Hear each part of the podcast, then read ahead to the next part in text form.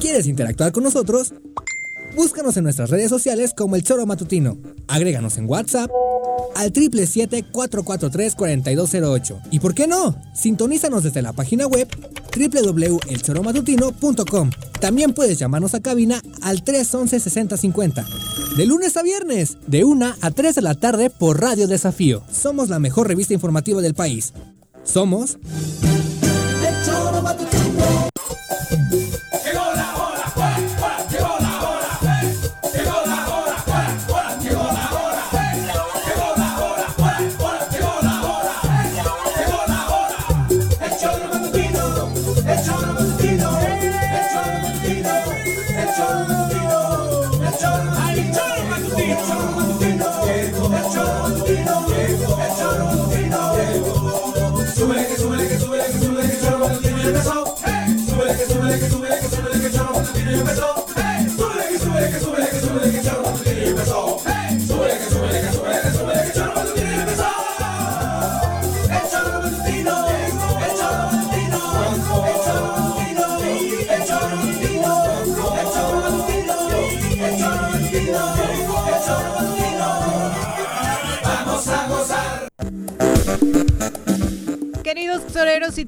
¿Cómo les va? Muy buenas tardes. Bienvenidos hoy, 27 de julio del año 2020, a esto que es El Tesoro Matutino por las tardes, a través de eltesoromatutino.com, Radio Desafío MX, nuestras redes sociales oficiales. Ya sabe que nos encuentra específicamente en Facebook y en YouTube, con transmisión totalmente en vivo desde la cabina tesorera.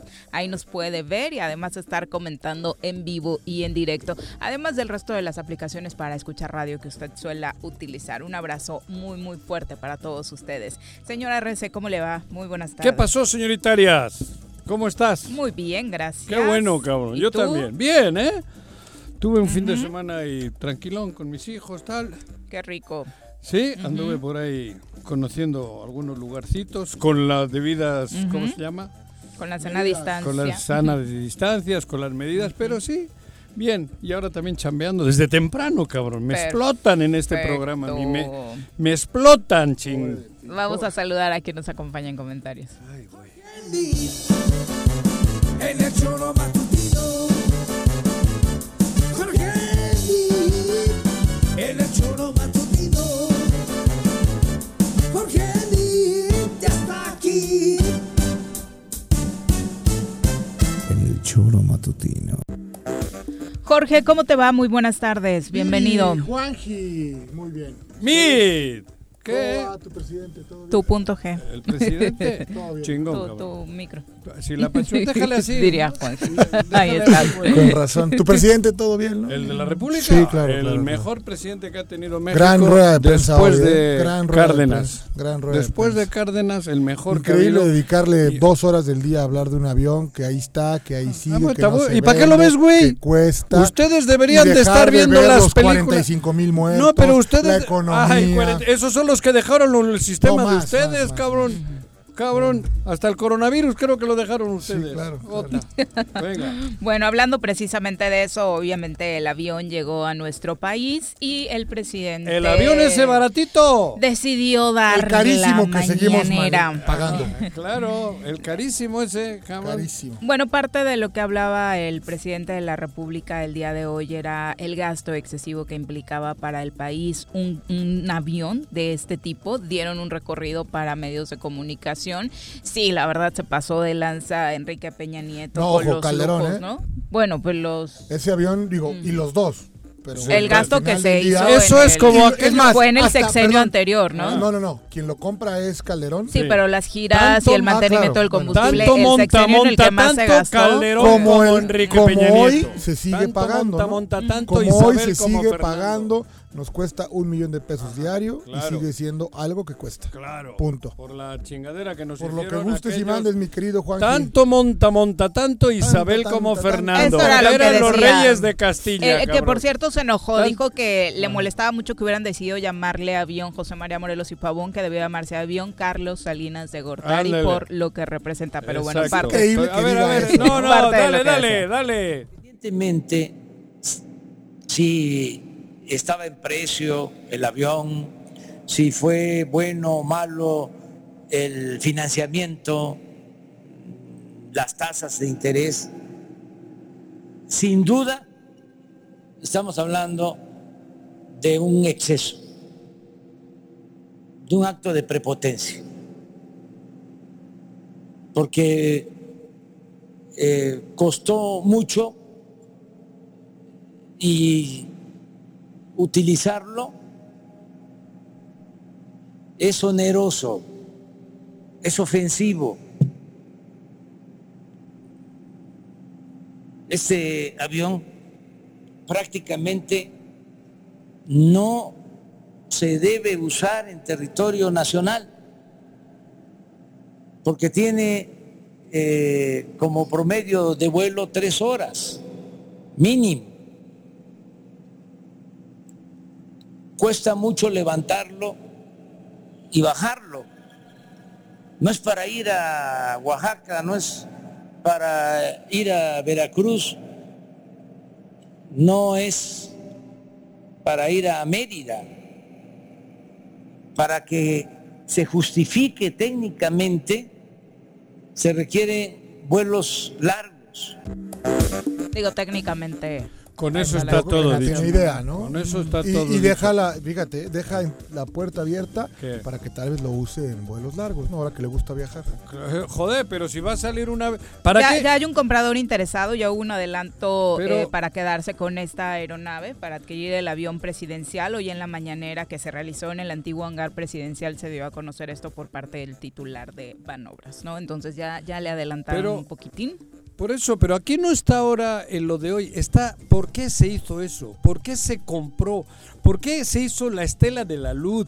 ¿Por qué se han gastado cientos de miles de millones ofensivamente? ¿Por qué se tiró tanto dinero al aeropuerto, por ejemplo? Por eso, ¿para este qué? ¿Para en qué? Este último mes, Pero, ¿Cómo fue el presidente capaz de tirar Porque era otro robo, porque había detrás una trampa de habla todo. que, que póngale no, a Carlos Salinas. No, ¿Y qué él Salinas paró otro robo, otro robo, porque el aeropuerto se hizo allí por los terrenos, por los grandes negocios que tenían ya alrededor y, contigo es imposible. No, conmigo tu nivel de es ah, no, fuera de serie. Lo que pasa es que no es No estás diciendo nada. este avión, el aeropuerto, este lo avión que hicieron con el aeropuerto es un insulto. Un insulto. Esto solo lo hacen los magnates árabes con su dinero. Con su dinero. Esto era con dinero del pueblo para sentirse monarcas. Peña Nieto, Salinas y todo este atajo de. ¿Cómo se llama el otro que el, que chupa mucho? ¿Cómo se llama? Felipe. Felipe, Felipe Calderón. Eso es una vergüenza. Un país así. Ay, qué feo que te reconozcan como el que. o como el cacas, ¿no? También. Cabrón. Bueno, va, ¿qué otra cosa, Local, vamos a Morelos, porque este chico. No, pues en este Morelos, la verdad, es, que para deprimirse. Morelos ya superamos los 4.000 contagios de COVID-19. Se sigue en el análisis. ¿Hace cuánto tiempo? Y al rato lo vamos a platicar con ella, que la doctora Brenda Valderrama decía que la estrategia que más rindió éxitos en Cuernavaca fue que se generó generaran brigadas, salir a tocar puerta por puerta prácticamente, buscar, casos de contagios e irlos atacando eh, por zonas ahí directamente donde se encontraban, hacer las pruebas y demás. Bueno, e, este fin de semana ya decía el secretario de salud que van a por fin implementar eso después de cuatro meses. van a hacer estas brigadas para hacer las pruebas. lo complicado va a ser quién les va a ayudar para que conozcan las calles, ¿no? O sea, cómo, ah, cómo le van a hacer. ya no, queda nadie de aquí, ¿no? Solo Víctor Mercado. Pues sí, bueno. No, no, en serio. ¿no? Villarreal dices que ya se va, pero... Ve quién aparece en las reuniones ya. ¿Quién? Platícanos, no sé. Esa chica. ¿Quién? La que se queda en su lugar. Boisoni o... Esa... Ah, okay. Una ¿no? Una italiana, un, apellido italiano. Esa la ver... En la reunión de ayer, de antier, estuvo ella. Yo lo, la vi en la foto, ya no está Villarreal.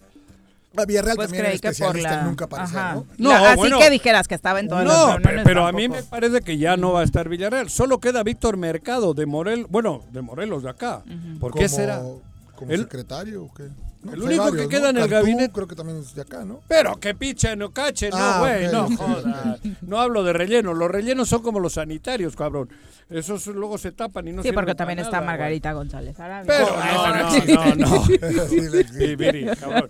Hablo gente de peso en el gabinete, no hay. Ninguno de Morelos, ya todo lo administran. No, no, el, el, español que, está de peso también. Oh, desde la Ciudad tampoco. de México, ¿no? Tampoco ya está Sanz al frente de nada. Ya lo tienen Eso a dices Rico- tú. No, yo lo sé, güey. Ayer tuve una reunión con un cuate de gobernación. Increíble cómo después de que el presidente vino y les dio amnistía, todo lo que había se paró. Juanjo, bueno, discúlpame. ¿Pero qué? Es una vergüenza. ¿Pero qué se paró? ¿Qué? No se La paró. investigación, Yo te digo todo. que es mentira, no Ok, se paró nos nada. esperamos otro año más, ¿va? No, que le rompan el bien mismo la que madre hay que esperar para que vaya al bote que le Peña Nieto, güey. Yo te juego Ah, hoy que mate 10 Peña a 1 Nieto. Que ni Peña Nieto ni Videgaray Ah. siquiera son enjuiciados. Ah. Y no quiero decir que sea lo Ah, correcto. ah, te te apuesto lo que Bueno, quieras. ya veremos. Ten el valor Ya veremos, para aceptar mi apuesta. No, yo no apuesto nada en bueno. esos términos porque son cosas de relevancia para el país. No para ti, No, para no, no, mí. no, no, es Yo te increíble apuesto el show América, que arma el presidente con el tema de No, el show no arma, No, no. bueno, Eso no es ningún show. Están cagados todos. Hasta tu primo, cabrón, está No, cagado, hombre, güey. para nada. Aquel que fue nada. candidato a la presidencia de la República. Para nada. O ya no es tu primo. Sí, por supuesto Ah. que sí. Ya dijo que no lo va a Ya, negar. ya, ya, ya, que. Que era, a- antes era primo cercano, ahora ya cada vez es más lejano. Primo cabrón. hermano. Ándale, no, no es lejano, estás equivocado. Ah, no y sé, güey. Y sigo Ah, poniendo y ¿Qué? insistiendo tendríamos un mejor país. claro. Sin lugar Tendríamos un mejor país, sí. Claro. El que nos dejaron. No, no, Chingón. está bien. Bueno, no, el que ahorita está Bueno, pero Bueno, vamos es, a Morelos, es Mónica. Boggio, ¿no? La persona Esa, de la que habla Juanjo, la que hablo yo. actualmente Ella eh, ya está se en destaca funciones. en el equipo del gobernador Cuauhtémoc Blanco como Ajá. directora general de la de política de ingresos de de, la Hacienda. yo no sé, Secretaría digo, de no tengo el Hacienda gusto en mi vida, estatal. ahora que fue que, la, que, que salió al chisme. El. Eh, bueno, vive, viene otro problema, ¿no? ¿Qué? Nuevamente el tema de la residencia. Pero mientras sean encargadas Encargados de de despacho, despacho, que así se la Por pueden no llevar, mueven, cabrón. ¿no? En Claro. obras públicas, ¿quién está? Sí, sí, bueno, es- Encargada de despacho. Sí, bueno, y tú que tienes tantos amigos diputados y las aquí pregúntales ¿Qué? a todos que qué van a hacer al respecto, ya estuvo bueno. Pero no pasa nada. ¿Yo qué, cabrón? Tú No, también no, los tienes. Porque no, también es no un escucho. desatino que en Ajá. medio gabinete esté con Como un encargado encargado de de despacho. o sea. ¿qué te dice eso de la administración Pregúntale, pública? pregúntale a Hugo Eri, cabrón, que es el que lleva todo ese asunto. Él es el que sabe todo eso. Bueno, pero este cambio que va a implicar, ¿no? No, pero aparte que hay que esperar que ocurra, ¿Realmente se va a mover algo dentro del gobierno Yo del Estado a ser- favor de los morelenses fíjate, si sale Villarreal? Yo la verdad es puede- que No, es que a dar incluso- igual, ¿no? Yo Con no estoy todo lo que no soporto a Villarreal, puede ser perjudi- perjudicial para el Estado, ¿eh? No, Porque el hombre, no espérame, bueno, jodas, bueno, cabrón. déjame opinar, o tengo que opinar como tú. No, no opines como yo. el hombre pero, de una u otra forma tiene idea de las finanzas. Sí, claro, pero para él. Esta cabrón. mujer, no digo, no, No la no- no conocemos. Ay, mira, ahora resulta Ojalá que sí. Villarreal es una perita en dulce, cabrón. Fíjate que todo se, lo se ha contrario. chingado hasta el, querido el agua de los floreros, como decía la, la cantina aquel, Ok. cabrón. No me dejó. Bueno, pues a ver qué pasa. Bueno, y este fin de semana el ando de los Estados Unidos en Ando muy México molesto con él. hizo hizo más, creo que No los últimos circo, secretarios de Ya turismo por la promoción de esta entidad con Dile un a par de- Margarita Sarabia. con un par de tweets, creo que se enteraron hasta hoy en la Secretaría Oye, de Turismo, porque hasta hoy las claro, cuentas oficiales estuvieron retuiteando, No me ¿no? jodas. Sí, Increíble fue- la falta de talento, cuando fue de el boom, ganas. Todo mundo, Increíble. empresarios, algunos funcionarios enviándole mensajes al embajador y demás, y de acá absolutamente nadie, No se ni la- enterados, la- seguramente andaban de tour, de pachanga, en asuntos que no en las estacas. pues absolutamente nada que ver, ¿no? Hasta hoy las cuentas oficiales y tampoco es que un par de tweets del embajador vayan a hacer la diferencia, No. pero la promoción No, pero que le generó significa- cachondeo bonito, como la dice Juan. promoción que le significan al Estado, la verdad es Oye, que, que el embajador esté diciendo, me salí de la Ciudad de México Me fui a Cuerna". a liberarme un poquito Perdóname, y, pero y es se echa para un que en ese taco en Cuerna. momento el Joder, El gobernador, gobernador, caigo. claro. el Le gobernador, pago la cuenta. el gobernador. Si estuviera lo en Morelos. claro. ¿Dónde estás, embajador? Te Pero invito a una- Lo un que café, pasa es que el, ¿no? el embajador estaba aquí y el gobernador estaba, allí. Sí, bueno. Ese es el pedo. El cañón. embajador de Estados Unidos No, de te, la habla, ci- te habla del total desatino, de total atención. O sea, es para que la alerta Morelos, me refiero en redes sociales, Sí. cualquier cosa buena, mala, regular que hablasen de Morelos, Claro. inmediatamente tuvieras los, los reflejos. Lo desafortunado ¿no? es que nos volvemos cabrón. tendencia por lo malo. Y Claro. cuando sucede algo de poquito, que es la promoción de la cultura, este ¿Dónde tuit, está el este tuit que se avienta de los tacos, aunque que no fui a sean Morrow, estos, lo, de la India en- bonita, en ¿no? el circo, Sí, eh, sí. en el Ah, circo. Eh, Porque a mí me lo prometió, acuérdate. Ok. O sea, por ejemplo, hace unos meses que dijo que los tacos, y yo le contesté, y me contestó, claro, estaremos en Morelos. ¿no? ¿Yo qué? El embajador. Sí, Sí, claro. sí, sí, o sea, porque aparte es un hombre que usa muy- bien muy sus redes redes sociales. sociales. Tú seguramente serías mejor secretario turi- en turismo Claro, que bueno, Mar- cualquiera, Margarita. hasta tú. Sí. No, Imagínate. a mí no me metas tú. en esos pedos que yo no. Pero fíjate, la- la- digo, el embajador de Estados Unidos, guste o no guste a Juanjo o a María Santísima, es el puta, la, la máxima autoridad en este país, del país más o- o- poderoso, diríamos. Y ya lo habíamos dicho en otras oportunidades, no es el clásico gringo. o que, El- que- este güey. No, es un cuate que habla, aparte habla español. de Trump, ¿no? Pero Ha si estado- además solo venían porque había muertos. Habían Claro. matado a Oye, dos de pero la. aparte viste que fue la de la Bonita, DEA, dos de. estuvo en Sí, Tepoztlán, sí, o sea, y el gobierno Ni enterado. Pero es que el Ni problema enterado, que el fue el gobierno de. Morelos está afuera. Vino el embajador y aquí. Es que yo creo que también al embajador le falló, había que mandarle la dirección de Tabachines para ver si se encontraba alguien. ¿no? Pero ahí no encuentra tampoco a nadie. No, sí, sí, no, sí, sí, el sí. domingo ya estaban acá. Pues no sé. Ah, por eso, güey. Sí, yo eso- creo eso- no. Yo, yo creo que no. Yo creo que no. Ese es el problema, porque tú imagínate la, la oportunidad que te da que veas un Twitter en vivo, en directo, en el momento del embajador eh, que está en tu tierra, cabrón. Entonces dice, a ver, güey, movilizas, pero si no están, no se enteran, porque Héctor Huerta y Alex Pisa, Sí, que los se de dedican a joder, a joder, No, no a nada propositivo. están haciendo juego sucio solo. Y no, no tiene un, yo decía el otro día, necesitan un buen profesional al frente de la comunicación, porque ese profesional, puta, le cae en Esta- chinga a los tacos. no, no, no, esta En- no había manera de dejarla ahí. Cobrón. Con tantito cacumen, con Oye, tantito cerebro y tantitas ganas de que Eso las cosas ni sean yo. 15 mil me gusta el tweet de la gringa, 2 La mil gringa, el- retweets, el- eh, fue el primero que envió, Increíble. 4 mil Bueno, hasta yo lo vi. me gusta Claro. el de las el- mañanitas y 10 mil el de Tepoztlán, o sea, el revuelo que causó. El revuelo. Lo que significa Y estos, eso, ¿no? Claro. estos en su en su No, esto es, a dedica, es para que le hubieran metido lana y estos nos dedicando lana a joderte a ti, A mí. pegar a no sé quién, A ti, a madrear a a, Juan, a lo- a a golpear lo- a Chal, ¿no? Ajá, es increíble, claro, increíble. Eso, eso. ahí está la la, falta de- Esa es la verdad que se vive en. Morelos. Eso es la des esto sí es una desgracia. Ya dejan de meterse con Andrés Manuel No, y bueno, ubíquense espérate, acá, ¿por güey. ¿Por Eso- qué? ¿Por qué? Por a ver, eso. Andrés Manuel, Andrés después Manuel de que vino, tipazo, digas cabrón. o no, Es un los, los engalló. ¿Qué los va a estaban, engallar? estaban estaban- abajo, la cabeza ¿Qué bajo tierra, hombre? porque así son aparte, No. cobardes. Solamente Eso el sigue- presidente y les dijo, No. no, pasa nada. Ah. A ver, revísalo, por favor. ¿Pero qué Juanjo, tiene que ver? No seas necio. Pero por culpa de ustedes que están entretenidos en madrera a Andrés Manuel, no hombre. en eso, estás. Déjenle a Andrés Manuel Pobre, que cambie el digo, país. Y tú dedícate al circo acá, que te vaya en bien en Morelos, En eso güey. estoy, mi querido Juanji. Por eso, pero con estos sinvergüenzas en el gobierno, no. en el gobierno del Estado, ¿Quién es la autoridad máxima en este país? Imagínate. es el mejor que hay. A ver, Bueno, ¿qué otra la buena noticia es que el señor. Becerra reapareció. ¿Quién es eh, ese? El que era conocido como el zar anticorrupción. Ah, que, ahora Gerardo. ya, que ahora ya utiliza el verdadero nombre de, de su cargo, ¿no? Que es obviamente una dirección de estrategia. Y él Ah. habló ¿Qué precisamente de esta situación que en agosto podría darse, porque ahora que reabren los juzgados, pues ya por fin van a caer los culpables acusados en el Ah, sinfín Graco. de carpetas Ah, que han habló de presentado. Graco. Becerra solo habla de no, Graco. no, Ah, nombres, ver. pero dijo que todas estas carpetas que han presentado Ah. por fin rendirán frutos Ah. a partir de agosto próximo que Ah. reabran ya eh, el ver. Poder Judicial al 100%. ¿Habla de quién? ¿De Sanz y estos o de quién? No, creo que de los anteriores, porque Ah. él no creo No, que no, haya a preparado estos ya les dijeron que no. Dijeron no pasa nada. mangos de Manila. 3 de agosto, según el dicho del presidente del tribunal, el licenciado Jasso, vienen otra vez ya las actividades del tribunal como tal. Nosotros, lo ha dicho el maestro Samuel Sotelo y su servidor, pues hay más de sesenta y tantas carpetas, muchas de ellas ya judicializadas que están en manos de jueces de control, que bueno, a partir del día 3, bueno, pues se reinicia todo este asunto donde los eh, gentes que ya están vinculadas a proceso tendrán que presentar todas sus pruebas y aquellos que les venga lo que es la audiencia de imputación, bueno, pues se van a enterar en ese momento de todo lo que la Fiscalía Anticorrupción y la propia Fiscalía General les estuviesen imputando a través de todas estas eh, denuncias que nosotros hemos Y así nos la vamos a llevar Así. todo el sexenio, creo, con Sí, el mismo no, no, discurso, ¿no? están- te- yo creo que Graco está preocupado con lo que acaba de decir. Y Rodrigo Galloso más, cabrón. Igual que Cuauhtémoc quizás. Uf. ¿Qué? ¿Por qué no? No, no, pues porque Ah. tampoco pasa nada. Ah, bueno.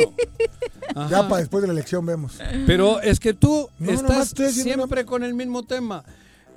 Déjale que opere al que está ahorita estos que operen, yo, yo, a, a No, mí, me, a mí me daría mucho gusto que sea verdad No, lo que ha dicho platico, Becerra, güey. te platico. Si yo no A tengo ningún problema, yo no le estoy de defendiendo a Graco, güey. Ni yo. A Ah, diferencia de sí. lo, no, de ninguna No, manera. cabrón. A diferencia de lo que ¿Qué? dice Becerra, ¿Qué? allá había una investigación Y clara sigue contundente.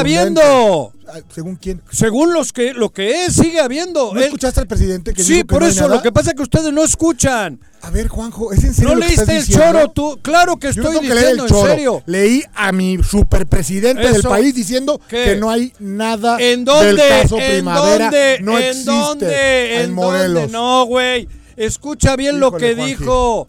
Lo que pasa es que ustedes no escuchan. Ellos sí escucharon. ¿Qué y- fue lo que López quiso decir? Lo que dijo, no lo que ¿Qué quiso fue lo que decir. dijo, perdón? Lee el periódico El Choro de dos Que días no hay después, ninguna investigación en Morelos en contra de ningún funcionario. no. Punto y final. ¿Estoy mintiendo? Fiscalía General Eso de la República sigue. No. ¿Eso dijo? No, o, eso, ¿O eso quieres tú? Eso es lo que tú ¿O no quieres. No, porque tú prefieres que ocurra eso No, para putearle al, no, al- al estás presidente. equivocado. Es la una con Son 21 las de la cosas que tarde. ustedes Vamos a platicar ahora de un tema que sigue siendo el del día, el COVID-19. Está con nosotros en la línea telefónica la doctora Brenda Valderrama, quien saludamos con muchísimo gusto. Doctora, ¿cómo te va? Buenas tardes.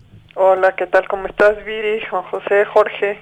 Doctora, ¿Qué tal? Qué gusto saludarte, doctora. Eh, nos quedamos pendientes la semana pasada con este tema de las vacunas. Cuéntanos. Así es, mira, te cuento. Eh, des- eh, la verdad es que el, el desarrollo ha sido muy rápido. Recuerden que no sabíamos que eso existía el 31 de diciembre pasado, fue el primer reporte Sí, sí. De China. De China. Sí, fue De cuando Wuhan. dijo que tenía un, un brote de neumonías atípicas en la ciudad de Wuhan. Ajá.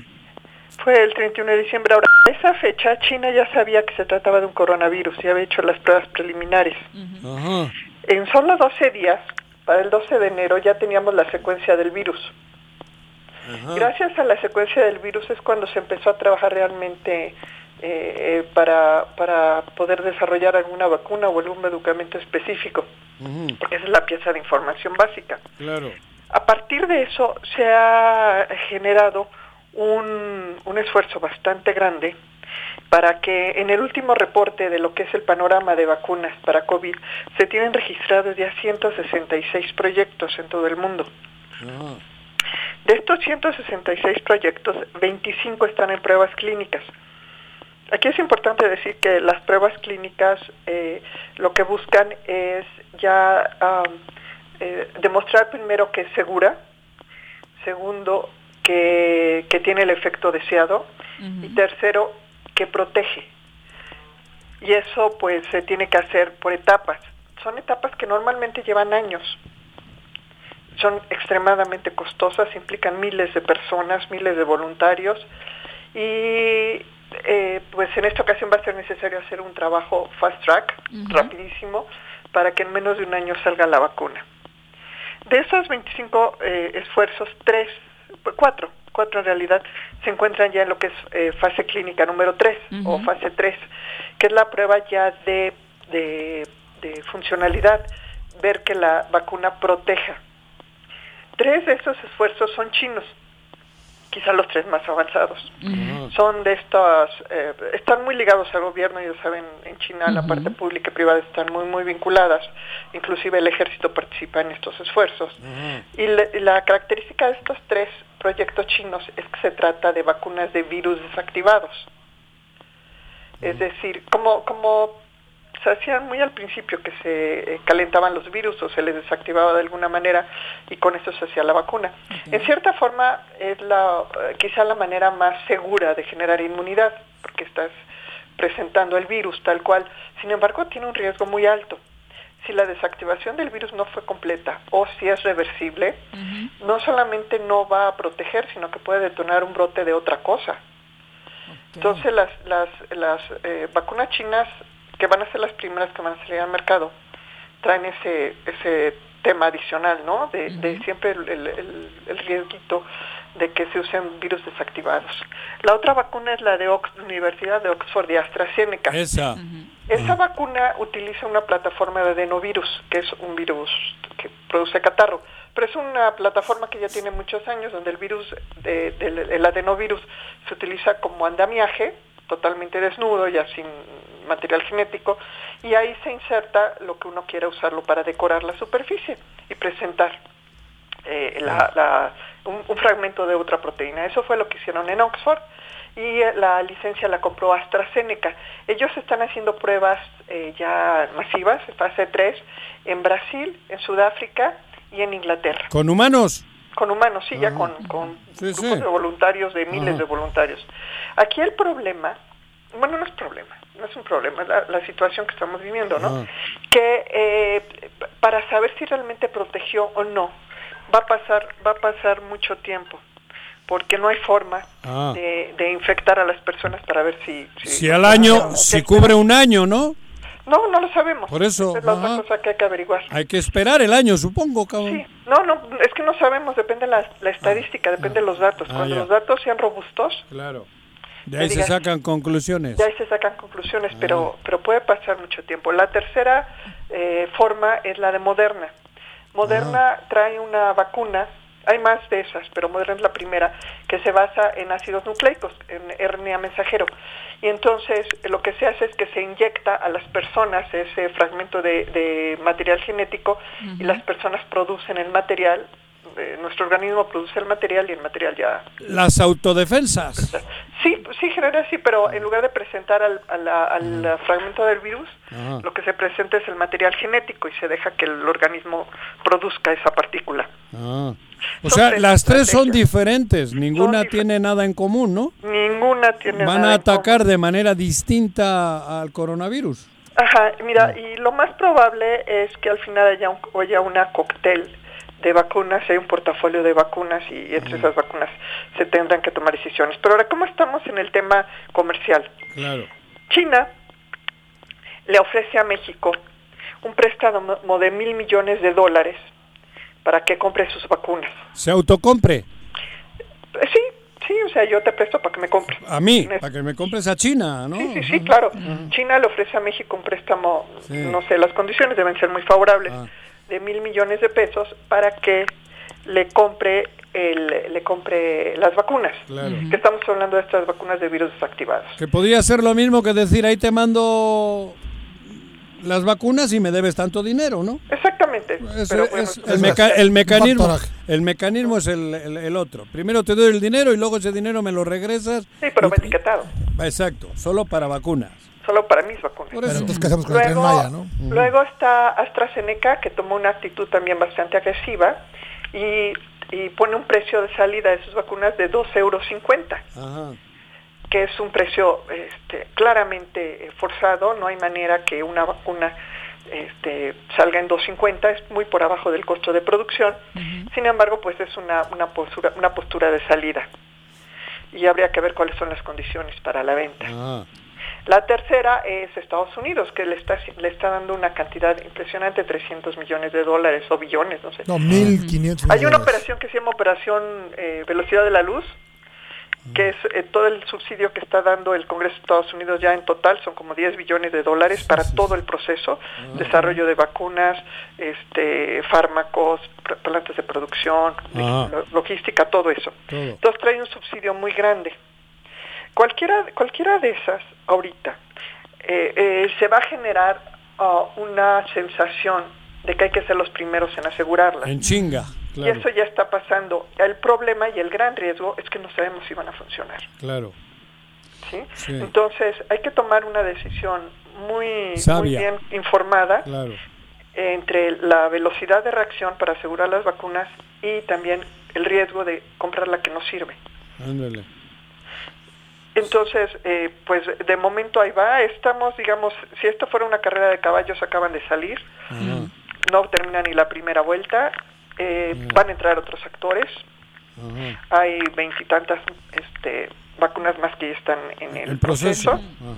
Y, y en cuestión de semanas y de meses vamos a ver cómo empezamos a, re- a recibir resultados. Mm. También hay que tomar en cuenta que todas las notas que veamos en prensa son notas oficiales de las empresas para seguir jalando dinero, para seguir ganando inversionistas. Sí, sí. Entonces, Patrocinios, claro. ajá, hasta que hasta que no sea realmente catastrófico el resultado no vamos a saber un dato negativo. Claro. ¿sí? Lo Mientras tapan. Siempre va a ser positivo. Sí, Claro, sí, lo- lo lo, tapan. van a tratar de minimizar Claro. eh, y llevarlo hasta últimas consecuencias. Si la vacuna no funciona, nos vamos a enterar, pero ya hasta el final, no en el proceso. Entonces hay, que hay que saber primero de que hay muchos esfuerzos por generar la vacuna, después de que México debería estar ya tomando previsiones, pero no comerciales, ¿eh? no nada más estar viendo a quién le compra, sino cómo le va a hacer para satisfacer su demanda de vacunas, que es diferente. El volumen. Sí, hace unos días el canciller mexicano Marcelo Ebrard decía que tiene asegurada si sale la vacuna en los ejercicios de investigación en los que México está participando de alguna u otra forma, pero no son todos, obviamente. Son Mm, cuatro y esos ujú, están en unas fases muy primarias, no están entre estos 26. ujú. No está Están entre entre los... los 166. no. Que lo que no está mal. Todavía está están mal porque no significa invirtiendo que en la jeringa hacerlo. solo, cabrón, ¿no? Sí, no, bueno, eh, bueno, eh, por lo menos uno de esos pro- cuatro proyectos es de aquí de Cuernavaca. Entonces sí sabemos cómo va.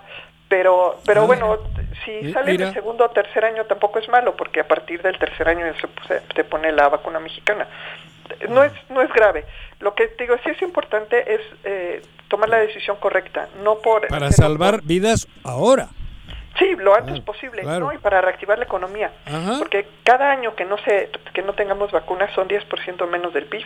Claro. Nada más por la pura desaceleración natural de la actividad Sí, económica. claro. Ajá. Y en medio de todas las voces que salen en torno a este tema de las vacunas, surgió este fin de semana la del diputado federal eh, Gerardo Fernández Noroña diciendo que todo esto se trata solamente de un negocio, doctora. Eh, si nos permites, ponemos el audio, eh, me parece que sí lo, lo podrás escuchar y analizamos sus dichos. Ah, no, no, si no, si no te la pones, no, aquí no puedes trabajar. Si no te la pones, no puedes viajar. Si no te la pones, no puedes estudiar aquí. Si no te la pones... Si no me la pongo, pues yo no sé qué me están poniendo. Pues tengo por qué creerles. Y además negocio de las farmacéuticas extranjeras. Porque va a ser negocio. De a dólar que cobraran, que no va a ser, por 120 millones ya tienen 120 millones de dólares en México por 6 mil, por 7 mil, no sé cuántos miles de millones de habitantes existimos en el mundo, o sea, te entra es un negociazo. Y luego lo que te van a poner. O sea, pues no, pues no. Bienvenido a la 4T. Generando una gran polémica en redes sociales tras esto. Este Pues, tema. pues lo patético es que genere polémica, o sea, deberíamos Sí, estarlo claro. mandando con su mamá. o al Porque psiquiatra, ¿no? Su mamá no pensaba como él, porque si no ahorita el diputado hubiera sufrido poliomielitis, tosferina. No, pero a ver, a ver, él no ha dicho que no a la vacuna. Dijo ha no dicho que no a una vacuna desconocida. No, cabrón. sola vacuna, o sea, él habló de la No. vacuna genérica. Escuche la frase completa, que yo también la escuché. O sea, está bien el diputado. Claro. ¿Cuál Ah, es la frase completa? Eh, Todo lo es que rindo. ¿Cómo me rindo qué? No, no, no, Ve lo que estás defendiendo. No, pero ¿qué estoy defendiendo? Él no está diciendo que está en contra de las vacunas. Está diciendo de la ignorancia de la vacuna que nos pueden poner sin saber el resultado. Si es algo parecido a lo que tú has dicho. Pues no, yo no lo entendí así. Ah, por eso yo sí. Ay, Es que Ah, por es eso. que trae otros Pero datos. No, yo le escuché, le escuché y en vivo. Estaba. de, la, de, la- de en Estados Unidos sí hay un movimiento muy severo. Más o menos la mitad de la población de Estados Unidos dice que no se va a poner la vacu- Es- ninguna vacuna. Eso es distinto. COVID. Ninguna. Eso Por- es distinto. No, eso es es el antivacuna. Bueno, pero, Es muy grave, pero, él no dijo requieres- eso. Requieres tener 80% de la población vacunada. Para, para la tasa de contagio de esto, porque depende de la enfermedad, para la tasa de contagio de COVID, Claro. tú requieres tener vacunado el 80% de la población. Claro, Sí, pero con, pero con la vacuna, pero con la vacuna que sirve. No, no, con todas. No vamos ¿Cómo a saber con cuál todas? sirve. Al final no vamos a saber cuál es la buena. No vamos a, a tener que poner la que nos ofrezcan. Es un portafolio de vacunas. A ver, entonces ahora a ti tampoco te entiendo. O Sí. sea, a mí porque me digan, si tú misma has dicho hace poco que, que no es, que tiene que estar bien analizado todo. Sí, sí, claro. Sí, lo que pasa es que Mañana al final- resulta que dice un ruso que hay una vacuna chingona y le compramos, nos la ponemos y nos morimos al día siguiente. Lo que quiero decir es que al final mm, no va a haber un solo proveedor para todo el mundo. Ah, Va a haber un portafolio de vacunas. eso sí. Y a lo mejor Probadas. Sí, probadas y Eso. que pasen- tengan un mínimo de efectividad. Ajá. Pero a lo mejor un año nos toca la vacuna A, el otro año la B, a ti te toca la A, a mí Ah. me toca la B, ¿sí? Eso es lo que no vamos quizá a poder controlar ni siquiera como país. Y, eh, y, y, finalmente eh, esa, vamos a tener que vivir con esa diversidad y al final lo que va a funcionar es la suma de todo. No vamos a saber quién fue la mejor o quién fue la peor, sino la suma de todo nos va a permitir superar este 80% de protección que necesitamos. Sí, pero los servicios de salud del país no tienen que comprar comercial, tienen que comprar profesional. No, bueno, todas van a ser comerciales, ¿eh? ¿eh? Todas, absolutamente. A no ser que sí, México ya, pero la... tome la decisión de poner su propia planta, eh, eh, no, todas pero... van a ser comerciales. Sí, comercial sí, pero, o sea, demostrado el, el contenido, el producto. Bueno, el pues, efecto más bien, más que el contenido. Bueno, el efecto. Sí, eso. Sí, sí. sí, bueno, ¿qué es lo que están haciendo ahorita? Justo eso son las pruebas clínicas fase 3 pero va a ser muy complejo el análisis porque no porque si viene un charlatán y dice que te vendo esta porque ya está no va a ir el gobierno del país a comprarla. Esperemos que no lo hagan. Por eso, que no lo hagan. eso te digo, eso es más o menos lo que creo que quiso decir el, el diputado que mencionó hace ratito. Pues este, aterrizando, muy, muy generoso. Aterrizando en temas locales, eh, doctora, el secretario de Salud adelantó que en los próximos días va a iniciar ya este proceso que tú señalabas se hizo en Cuernavaca desde que estaba eh, la comunidad de científicos con el comité de contingencia, que es la búsqueda de casos en los municipios a través de pruebas de PCR. Pues sí, mira, se tardaron tres meses en hacerlo. Uh -huh y lo van a hacer en un momento bien delicado. Déjame te, te digo, yo y siempre lo he dicho y en este espacio que ustedes me, me proporcionan lo he insistido, necesitamos hacer más pruebas. Uh -huh. Ahora que deciden hacer más pruebas es el peor momento, les voy a decir por qué. Okay. Serán Porque, transportadores. Según las proyecciones que, que, tenemos con los datos ahora, que sabemos que están subvaluados mucho, uh -huh. pero son constantes. Con estas proyecciones, el cálculo es que posiblemente en un mes hagamos hayamos terminado la primera ola de la pandemia. Okay. No que se haya no que hayamos salido de riesgo, sino que el riesgo se haya bajado. Ahí viene la otra ola. Sí, pero a lo mejor puede esperar un par de meses, ah. mientras todavía hay inmunidad en la ah. población. Ah, y en tres meses volvería a la segunda ola. Claro. El problema es que si en este momento, justo cuando vamos saliendo de la primera ola, el gobierno estatal decide hacer pruebas masivas, nos va a cuatrapear la, la, la contabilidad. La información. Entonces vamos a, a, a, irnos a ciegas otra vez, así como empezamos a ciegas, uh -huh. pero había una lucecita por ahí que nos permitía ver un poquito y más o menos con eso hemos avanzado todos estos meses. Si de ahorita nos prende todas las luces, -huh. otra vez no vamos a ver nada. Y entonces no vamos a saber bien en qué momento salimos de la primera ola. Ándale. Porque van ¿Sí? a seguir los números arriba. Yo creo, definitivamente debieron haber hecho pruebas. Uh -huh. Yo creo que las deben seguir haciendo, pero no las deben sumar a la contabilidad. Debe haber una contabilidad aparte para el exceso de pruebas. Borrón y cuenta nueva. O dos listas. Ah. Uh -huh. O dos listas, ¿no? De la ola vieja y de la que pueda venir. Ajá. Sí, de la estadística Ajá. que ya veníamos trabajando y de la nueva estadística. Pero si la suman, entonces vamos a tener problemas. Y eso fue, y eso es lo único que he coincidido últimamente con López Gatel, en que no, no vamos a poder monitorear correctamente si los gobiernos estatales deciden por su cuenta y sin concertación con el gobierno federal hacer pruebas masivas. Yo hace poco, o esta madrugada, no sé cuándo ha sido que he visto en CNN, o no sé cómo se llama ese canal, a sí. un doctor que le entrevistaban un gringo diciendo que un país tan poderoso como Estados Unidos lo que tiene que hacer a partir de hoy es hacer pruebas a todos. Así lo ha dicho, que tiene capital para hacerlo, que es la única manera de controlar el coronavirus. Totalmente. La única manera Así de controlarlo sin ah, vacuna eso. es identificar, aislar a los todos. casos al principio, ajá, al principio de, de, la infección. De la infe eso. ¿Qué es lo que han hecho? Pero eso país? en México no creo que tenga posibilidades. Eh, no, no, pero no, tampoco había que hacerlo masivo. Mira, de veras, el trabajo que hicimos en el comité municipal fue bien quirúrgico. Sabíamos dónde lo teníamos que hacer, eran cuatro colonias de la ciudad. Sí, que se criticó el tema. Pero se sabía colonias, y se confirmó. Sí, uh -huh. sí, subía, claro. sí se con, uh -huh. confirmadísimo. Sí. Haberlo cercado. El reporte que tuvimos por colonia era clarísimo el asunto. No haber intervenido cuando era el momento provocó que se dispersara el contagio por toda la ciudad. Claro. Sí, como bueno. pasa, los focos, si están detectado el foco, claro. ahí, ahí, era donde tenían que haber hecho toda la labor, ¿no? Toda la labor. Y en la Ciudad de México lo intentan hacer, lo que pasa es que tienen demasiada gente y demasiada movilidad, es muy difícil. Pero ellos sí han, sí han mantenido ese esfuerzo todo el tiempo. Nosotros lo abandonamos desde hace un mes, bueno, más de un mes, desde que nos salimos del comité. Tenía que haber sido un, un, un, es, un es, pero tenía que haber sido un esfuerzo En conjunto. conjunto, Sí, de todo el gobierno del estado. estado y Ah, claro. municipios, Pero se claro. podía haber hecho. Claro. Lo podíamos haber bajado hasta nivel de colonia, todo el estado, ¿eh? Ajá, Sin Sí, problema. en un estado Sí. tan pequeño por eso. y con, con Claro. las, Y- y con con- las eh, poblaciones densamente marcadas. Ubicadas. ubicadas. Sí, claro. Y con dinero. sí, y Porque no el dinero había. dinero. Y claro, y no era tanto porque estaba focalizado, o sea, no era meter a los dos millones a hacerle pruebas la semana que entra. Estamos hablando de cinco mil o tres mil, donde estaba el foco, ¿no? ¿dónde estaban los focos? Claro. Porque además eh, de- de- del trabajo que se hizo en el comité también, que también se, se abortó, fue ir casa por casa, Ajá. ¿Sí? Claro, puerta todavía por des- puerta, como el INEGI. Sí. Como el INEGI, desagregar todavía más esa información y- Claro. y hacerlo a nivel de cuadra. Ándale. Es mucho esfuerzo, pero ahí estaba la gente.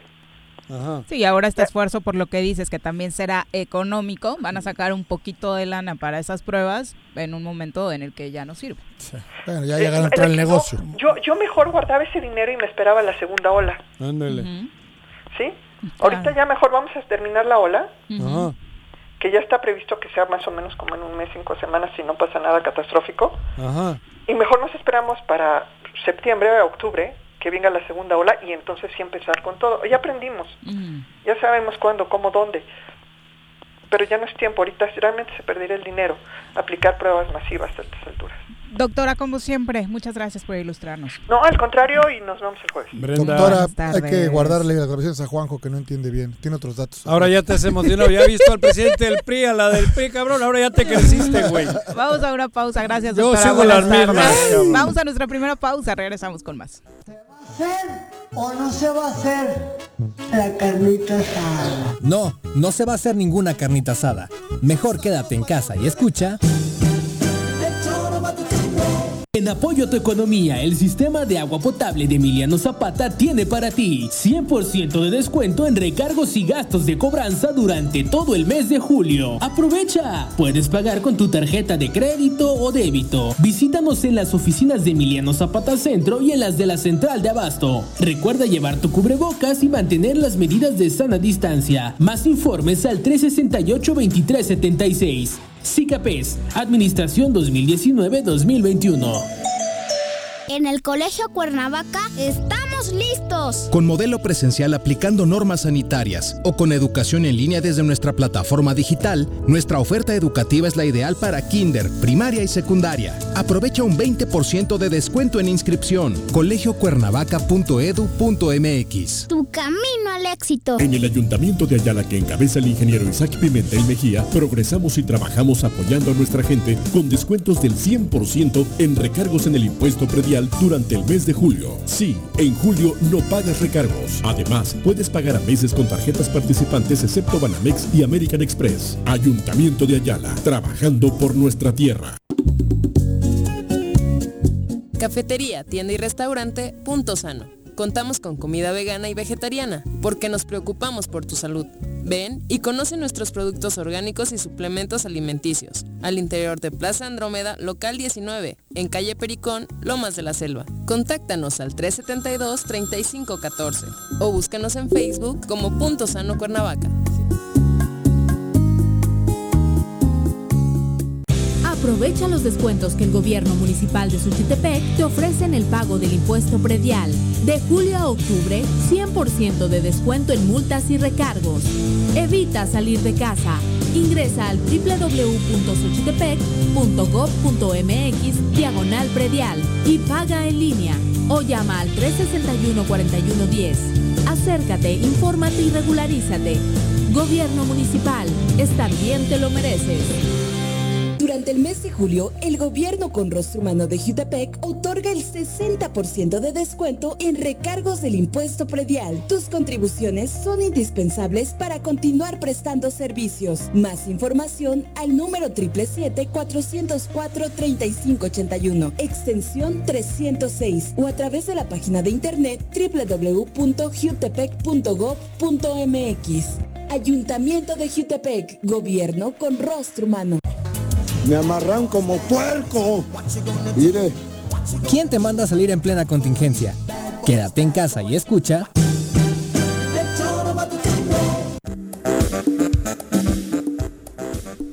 Gracias por continuar con nosotros. Es la una con 44 de la tarde. Pablo Hernández Reyes, un abrazo hasta Tepoztlán, desde donde nos saluda. Eh, muchas gracias por estar con nosotros, eh, al igual que Cheyo Vera, desde Temisco, nuestro cartero predilecto. Edgar García también dice: ¿Y cuánto nos cuesta mantener a López en Palacio de Gobierno, Juan José? Nada, ¿Sabes? nada, Porque nada, también no me interesa ese dato, dice Edgar. No cuesta. Eh, Cu- eh, ¿Cuánto cuesta mantenerle a López en Palacio? Palacio, la sí. décima parte que lo que costaba la gaviota. No, estás la décima parte de la gaviota, cabrón. Charlie Qué Peñalosa, también estás. un abrazo para ti y ahora seguimos con el análisis Ajá. porque eh, pasamos a entrevista y ya nos acompaña en cabina el dirigente estatal del PRI en Morelos, Jonathan Márquez. Bienvenido, ¿cómo te va, Jonathan? Juanjo, Jorge. ¿Qué Muy pasó, buenas Jonathan? Nada, Juanjo. Hasta que vienes bien acompañado, bien, cabrón. bien. Ahora sí llegaste bien acompañado. Muy bien acompañado. Nos acompaña también y nos da muchísimo gusto que lo haga Cristina Ruiz Sandoval, secretaria general de la CNOP. Saludos, Bienvenida. gracias Viridiana, muchas gracias. Juan Bienvenida. Jorge, Muchas gracias. Bienvenida. ¿Qué haces por Cuernavaca? Pues primero visitando a muy buenos amigos que tengo por acá y segundo pues Ah. dando cambio a la nueva dirigencia del sector aquí en el estado de Morelos. ¿Qué es la CNOP? Eso. Es la Confederación Nacional de Organizaciones Populares. Aquí Que es se donde dentro- representamos las causas pues de toda, de la mayoría de la ciudadanía. Somos el puente, digamos, del PRI con la ciudadanía. Aquí albergamos a taxistas, transportistas, comerciantes, profesionales, técnicos. La verdad es que es el sector más cercano a la ciudadanía. ¿De dónde eres tú, perdón? Yo soy del Estado de México, Ah, del, del municipio de Naucalpan de Juárez. Ah, de Naucalpan. Así es. Nada más. Y, no, sí, la cuna. ¿De dónde, y, y cuánto tiempo llevas al frente tú de la organización? Pues quiero decirles que apenas tomé protesta el Ah, 5 de también, diciembre. con- ah, el 5 ah, de Con la diciembre. nueva, la nueva del año pasado empezamos a visitar los estados, sin embargo por la cuestión de la pandemia tuvimos que resguardarnos un poco, pero ya estamos pues con estas medidas volviendo a visitar las entidades federativas. Cuéntanos un poco de tu carrera política. Bueno, yo soy naucalpense, este, trabajé muchos años en el servicio público, en el Ministerio Público, en el Tribunal Contencioso Administrativo, eh, posteriormente fui oficial del registro civil durante 10 años en el municipio de Naucalpan. Y bueno, pues desde el municipio de Naucalpan, desde el registro civil, estuvimos trabajando muy cercanos a la ciudadanía. Posteriormente participamos en una candidatura a la diputación local. Quiero compartirles que era un distrito pues que tenía ya casi 20 años gobernado por el Partido Acción Nacional, PAN. por el PAN. Ahí, ahí, ahí sale el primer diputado de Acción Nacional en el país. Ándale. Eh, un Rubén el feo, ¿no? Ese fue el candidato a gobernador. Así es, este Rubén Mendoza. Rubén, Rubén Mendoza, así es. Entonces me toca competir después de ser juez del registro civil durante 10 años y bueno, pues tener una amplia comunicación con la ciudadanía en. Ajá. Así es, casando, registrando a sus niños y me da la oportunidad a mi partido de participar como diputada local, un, un distrito perdido durante muchos años. Tuvimos la oportunidad de recuperarlo Ah, ¿sí? por la cercanía de la gente. Después participé como diputada federal. Después tuve varios encargos en el Comité Ejecutivo Nacional como delegada este, del partido en el estado de Nuevo León, en el estado de Baja California. Anduve por Cabrón, pues si eres muy joven, ¿cómo has hecho todo eso? No, muy bien que me dices que estoy muy joven, no tanto. Digo. Este, nos ayuda un poquito el cubrebocas. No. Le andamos consiguiendo uno que le ayude, pero no Pero encontramos. nada. Ni con casco. Y ahora con esta gran oportunidad de que una mujer dirija el sector, que la verdad es un gran privilegio. Eso te iba a decir, seguramente antes no ha habido ninguna, ¿o sí? Sí, ya hubo ha algunas mujeres. Porque era, aquí era muy machito la- el asunto. Por ejemplo, Cristina Díaz, Cristina Díaz. presidenta municipal hoy allá allá en Guadalupe, Nuevo León, fue Ah. dirigente de la CNOP, y había, eh, Y había presidenta del partido. Presidenta del partido. Aquí A nivel que- nacional. A Ajá. nivel nacional. Ah, ¿y aquí quiénes han sido antes? Víctor Hugo Mazo Godínez. Samuel Palma. Samuel Palma. Sí. ajá. Este, y antes. Víctor Rubio. Víctor Rubio Herrera, la- ¿te acuerdas de Víctor Uh, Rubio? Sí, sí. Bueno, y ahorita. Memo del Valle. Memo del Valle. Guillermo también Guillermo fue. fue dirigente Y el último era Rodrigo Castañeda, que fue candidato a diputado. Aquí lo tuviste Rodrigo vez. Castañeda. que se, va a integrar, Ah, el que se va a integrar conmigo a, a una actividad ahí en el En el comité partido. estatal, así Ah. es, le hago un reconocimiento público por, por la labor al frente del sector y hoy Y estamos ahora- en esta etapa de ah, renovación. ¿Han nombrado a una mujer aquí también? No, Ah, no, bueno. a Iván dijeron a Iván Saucedo. ¡Ah, Iván Juan Saucedo! José. Bueno, medio güey, pero me equivoqué. Por... ¿Cuál es el proyecto que tienes a nivel nacional con la CNOP? Pues una, regresar la CNOP a las calles, dejar de hacer, dejar de ser una dirigencia de oficina, porque hay que decirlo como es, hay que asumir la responsabilidad de las equivocaciones que tuvo el partido, y pues que ya no sea una dirigencia desde oficina, sino que sea una dirigencia desde las calles. Regresar a aquel PRI socialdemócrata de entonces. Pues al PRI de las calles, al PRI de las causas, aquel. al PRI que escucha, al que Ajá. tiene de primera mano la problemática. Eso. Esa es la idea, ya no estar más en oficinas y empezar a construir desde el territorio este gran sector. Está bien. Es un momento como oposición que afrontan con qué filosofía, Cristina. Pues con la filosofía de escuchar, de estar cerca de la gente, nada más. Es lo que el PRI tiene que regresar a hacer. Eh, nos equivocamos, claro, de repente creímos que ya todo era nuestro, que ya todo estaba arreglado y pues nos llevamos una gran sorpresa en el 2018, que aunque estábamos ¿Y con qué recursos se mueven ustedes? Pues Digo, con- la, organiz- la CNOP. Con el de- con el- Del, Con las prerrogativas. exclusivamente del partido. así es, con No las- hay forma de captar.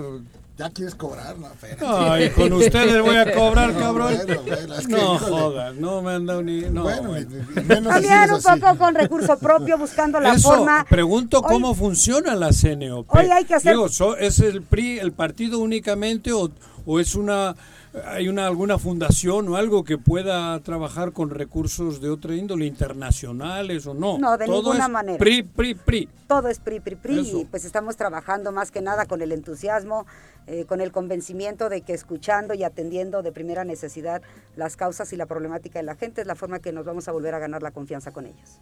Se viene un reto bien importante, 2021, Cristina, y el tiempo es corto, sobre todo con las condiciones que la pandemia ha traído. Totalmente de acuerdo contigo, pero sin embargo, estas nuevas plataformas digitales y Ajá. estos mecanismos nos han permitido estar cerca de la ciudadanía de alguna manera, que además, independientemente de que en algún momento volvamos a la normalidad, digamos, este pues hoy son referente de lo que vamos a poder utilizar, sobre todo en los cargos nacionales, que es muy difícil siempre estar moviendo a la gente del sector de todo el país por muchos temas familiares, económicos, y hoy esto nos permite movernos de otra manera. Entonces, claro, nada sustituye, y lo voy a seguir diciendo siempre, el contacto con la gente, pero hoy esta pandemia no nos permite hacerlo, hacerlo de manera muy cuidada, este no como hacíamos esos grandes eventos, sino de una manera pues más personal, que es lo que requerimos, volver a estar con la gente. ¿Tú crees? Bueno, ha habido dos momentos en esta re- historia reciente. Hay que hacerle el paréntesis que eres el hombre más chairo de este mundo. Yo no tengo Se le notó problema. ya desde Sí. que entró. No, no, no, tengo más digo, estoy poniendo antesala para Yo que sí- sepa no, me que eres vale. el hombre más Yo chairo claro que este mundo. simpatizo con Andrés Manuel López Obrador. ¿Qué, no, nada más estoy diciendo. Pero también que- he dicho aquí mil veces que cuando yo llegué a este país hace 35 años, aquel PRI me gustaba. Ah, ok, ya. Y no lo he dicho que... Cada que nomás viene un priista Ah, para quedar Es que bien. luego se te olvida. No, a mí no se me olvida, se les olvida a ustedes, olvida que ustedes todo. sí viven Ya, del bueno, chayo, no pregunta, yo, pregunta. cabrón. Ajá. No, mi pregunta era, cuando vino el gran, la gran crisis del PRI, cuando gana Fox, el PRI se recupera en unos años. Así es. Yo creo que ahora también tiene los síntomas de aquella crisis y esta reciente, la de Peña Nieto, que no, no fue muy afortunado y por eso creo que la ola Andrés Manuel fue mucho más grande. ¿Va a tener el PRI posibilidad de reciclarse, de regresar, de, de- de- de recuperar el prestigio que está muy deteriorado? Sí hay posibilidades, porque. CNOP es uno de los lugares más, más importantes para esa posible eh, regreso. Sí, lo que te comentaba, nosotros somos el puente entre la ciudadanía Ajá, y el e- partido. ajá. Entonces, sin duda, vamos a recuperar por dos razones. Uno, pues eh, las malas decisiones del gobierno federal, porque hay que decirlo. Eso. Estamos en una situación tan difícil que nos da la oportunidad de que la gente recuerde que cuando el PRI gobernó también lo hizo, también lo hicimos muy bien. Ajá. Hay sus actores políticos, pero como lo dice el presidente Alejandro Moreno, no implica que una persona que obra mal, obra el partido mal. Entonces eso hay que dejarlo muy claro para la ciudadanía. Pero déjale claro aquí a estos, estos, estos que tienes acá, cabrón. En el PRI hay gente muy Ah, valiosa, eso, hay gente claro. con mucha experiencia, hay gente muy productiva, muy trabajadora. Y esos son los cuadros que hoy estaremos mandando a competir en el próximo año. Entonces yo creo que si tomamos las mejores decisiones, los Eso. mejores candidatos, la gente que esté cerca de la gente en el partido Y van a trabajando, poder ustedes vamos a recuperar. eliminar o quitar a todos ellos, a todo ese pus que había ahí, porque había pus. Sí, sí, sí. En todos los Se puede- partidos, sí, sin duda. eh, pero estamos hablando hoy del PRI. Y en este partido en no fue la Morena los hay, en Ah, el, claro, en claro. el en todos. Claro. Pero Tu ex suegro. mi ex suegro, ¿qué güey? Bartlett. Bartlett. Mi ex suegro. Bueno. Para dos besitos que me dio, cabrón. La hija, cabrón. No, sí se puede. Sin duda. Porque todavía están merodeando. Hay muchos malos que quieren seguir chupando. Claro. Que quieren, y, y sí va a poder este PRI eliminar primero a ellos para que agarre fuerza como debe de ser. Sí, estamos viendo un presidente del comité ejecutivo. ¿no? Que está tomando las mejores decisiones en ese sentido, ¿no? En- en gente nueva, gente con prestigio, Ajá. gente con trabajo. Digo, y me pongo de ejemplo, aunque se oiga mal, pero Ajá, hoy se nos da oportunidad a quienes en otro momento no se No nos hubiera dado. claro. Hubiera sido imposible que yo fuera dirigente nacional de la CNOP. Claro, porque ya estaban Los el mismos PUS. y que lo utilizaban nada más como un escalón político para- para, obtener la ah, ah, representación ah. a cambio de no bajar a las calles a eso, trabajar. claro. Entonces, si seguimos así con este PRI, como lo es Jonathan, de gente que trae las ganas, el entusiasmo, el compromiso con Muy el buena adquisición, lo digo de así es. corazón. Entonces, no hay otra más que No, nos vaya tú mejor. no, güey. Ah, ¿no? Nos o sea, ¿no vas a recomendar? Más viejito. Gil. Están generando también los partidos de oposición, el mismo gobierno, ¿no? Estas cortinas de humo, como el tema de los Oya, como muchos más, Ajá. ¿no? Para evitar que nosotros podamos fortalecernos. Pero lo que no pueden evitar es que estemos en las calles construyendo nuevamente a los priistas que siempre han Ajá. estado ahí y que por alguna situación, equivocación de algunos, quisieron irse. ¿Ya has platicado con Iván Saucedo, el nuevo dirigente? Sí, ya acá? tuvimos ¿Ya? oportunidad de platicar. Me parece un hombre con mucho entusiasmo, con mucha emoción. Lo veo, tiene experiencia, pero lo Sí, más trae importante- genes, genes es. priistas. No, y Trae propios, ¿no? muchas ganas. Sí. Cuando alguien O sea, trae fue ganas, secretario solo hay la que diferencia. ayuntamiento, Y ya fue regidor. ¿Y, No este camino lo van a construir solos. Cristina, o piensan para 2021 generar alianzas con algunos otros institutos políticos? Mira, ya lo dijo hace rato nuestro presidente, la primera alianza que tenemos que hacer es con los mismos priistas, reconstruirnos nosotros al interior. Ah, Y que que eso sí es difícil.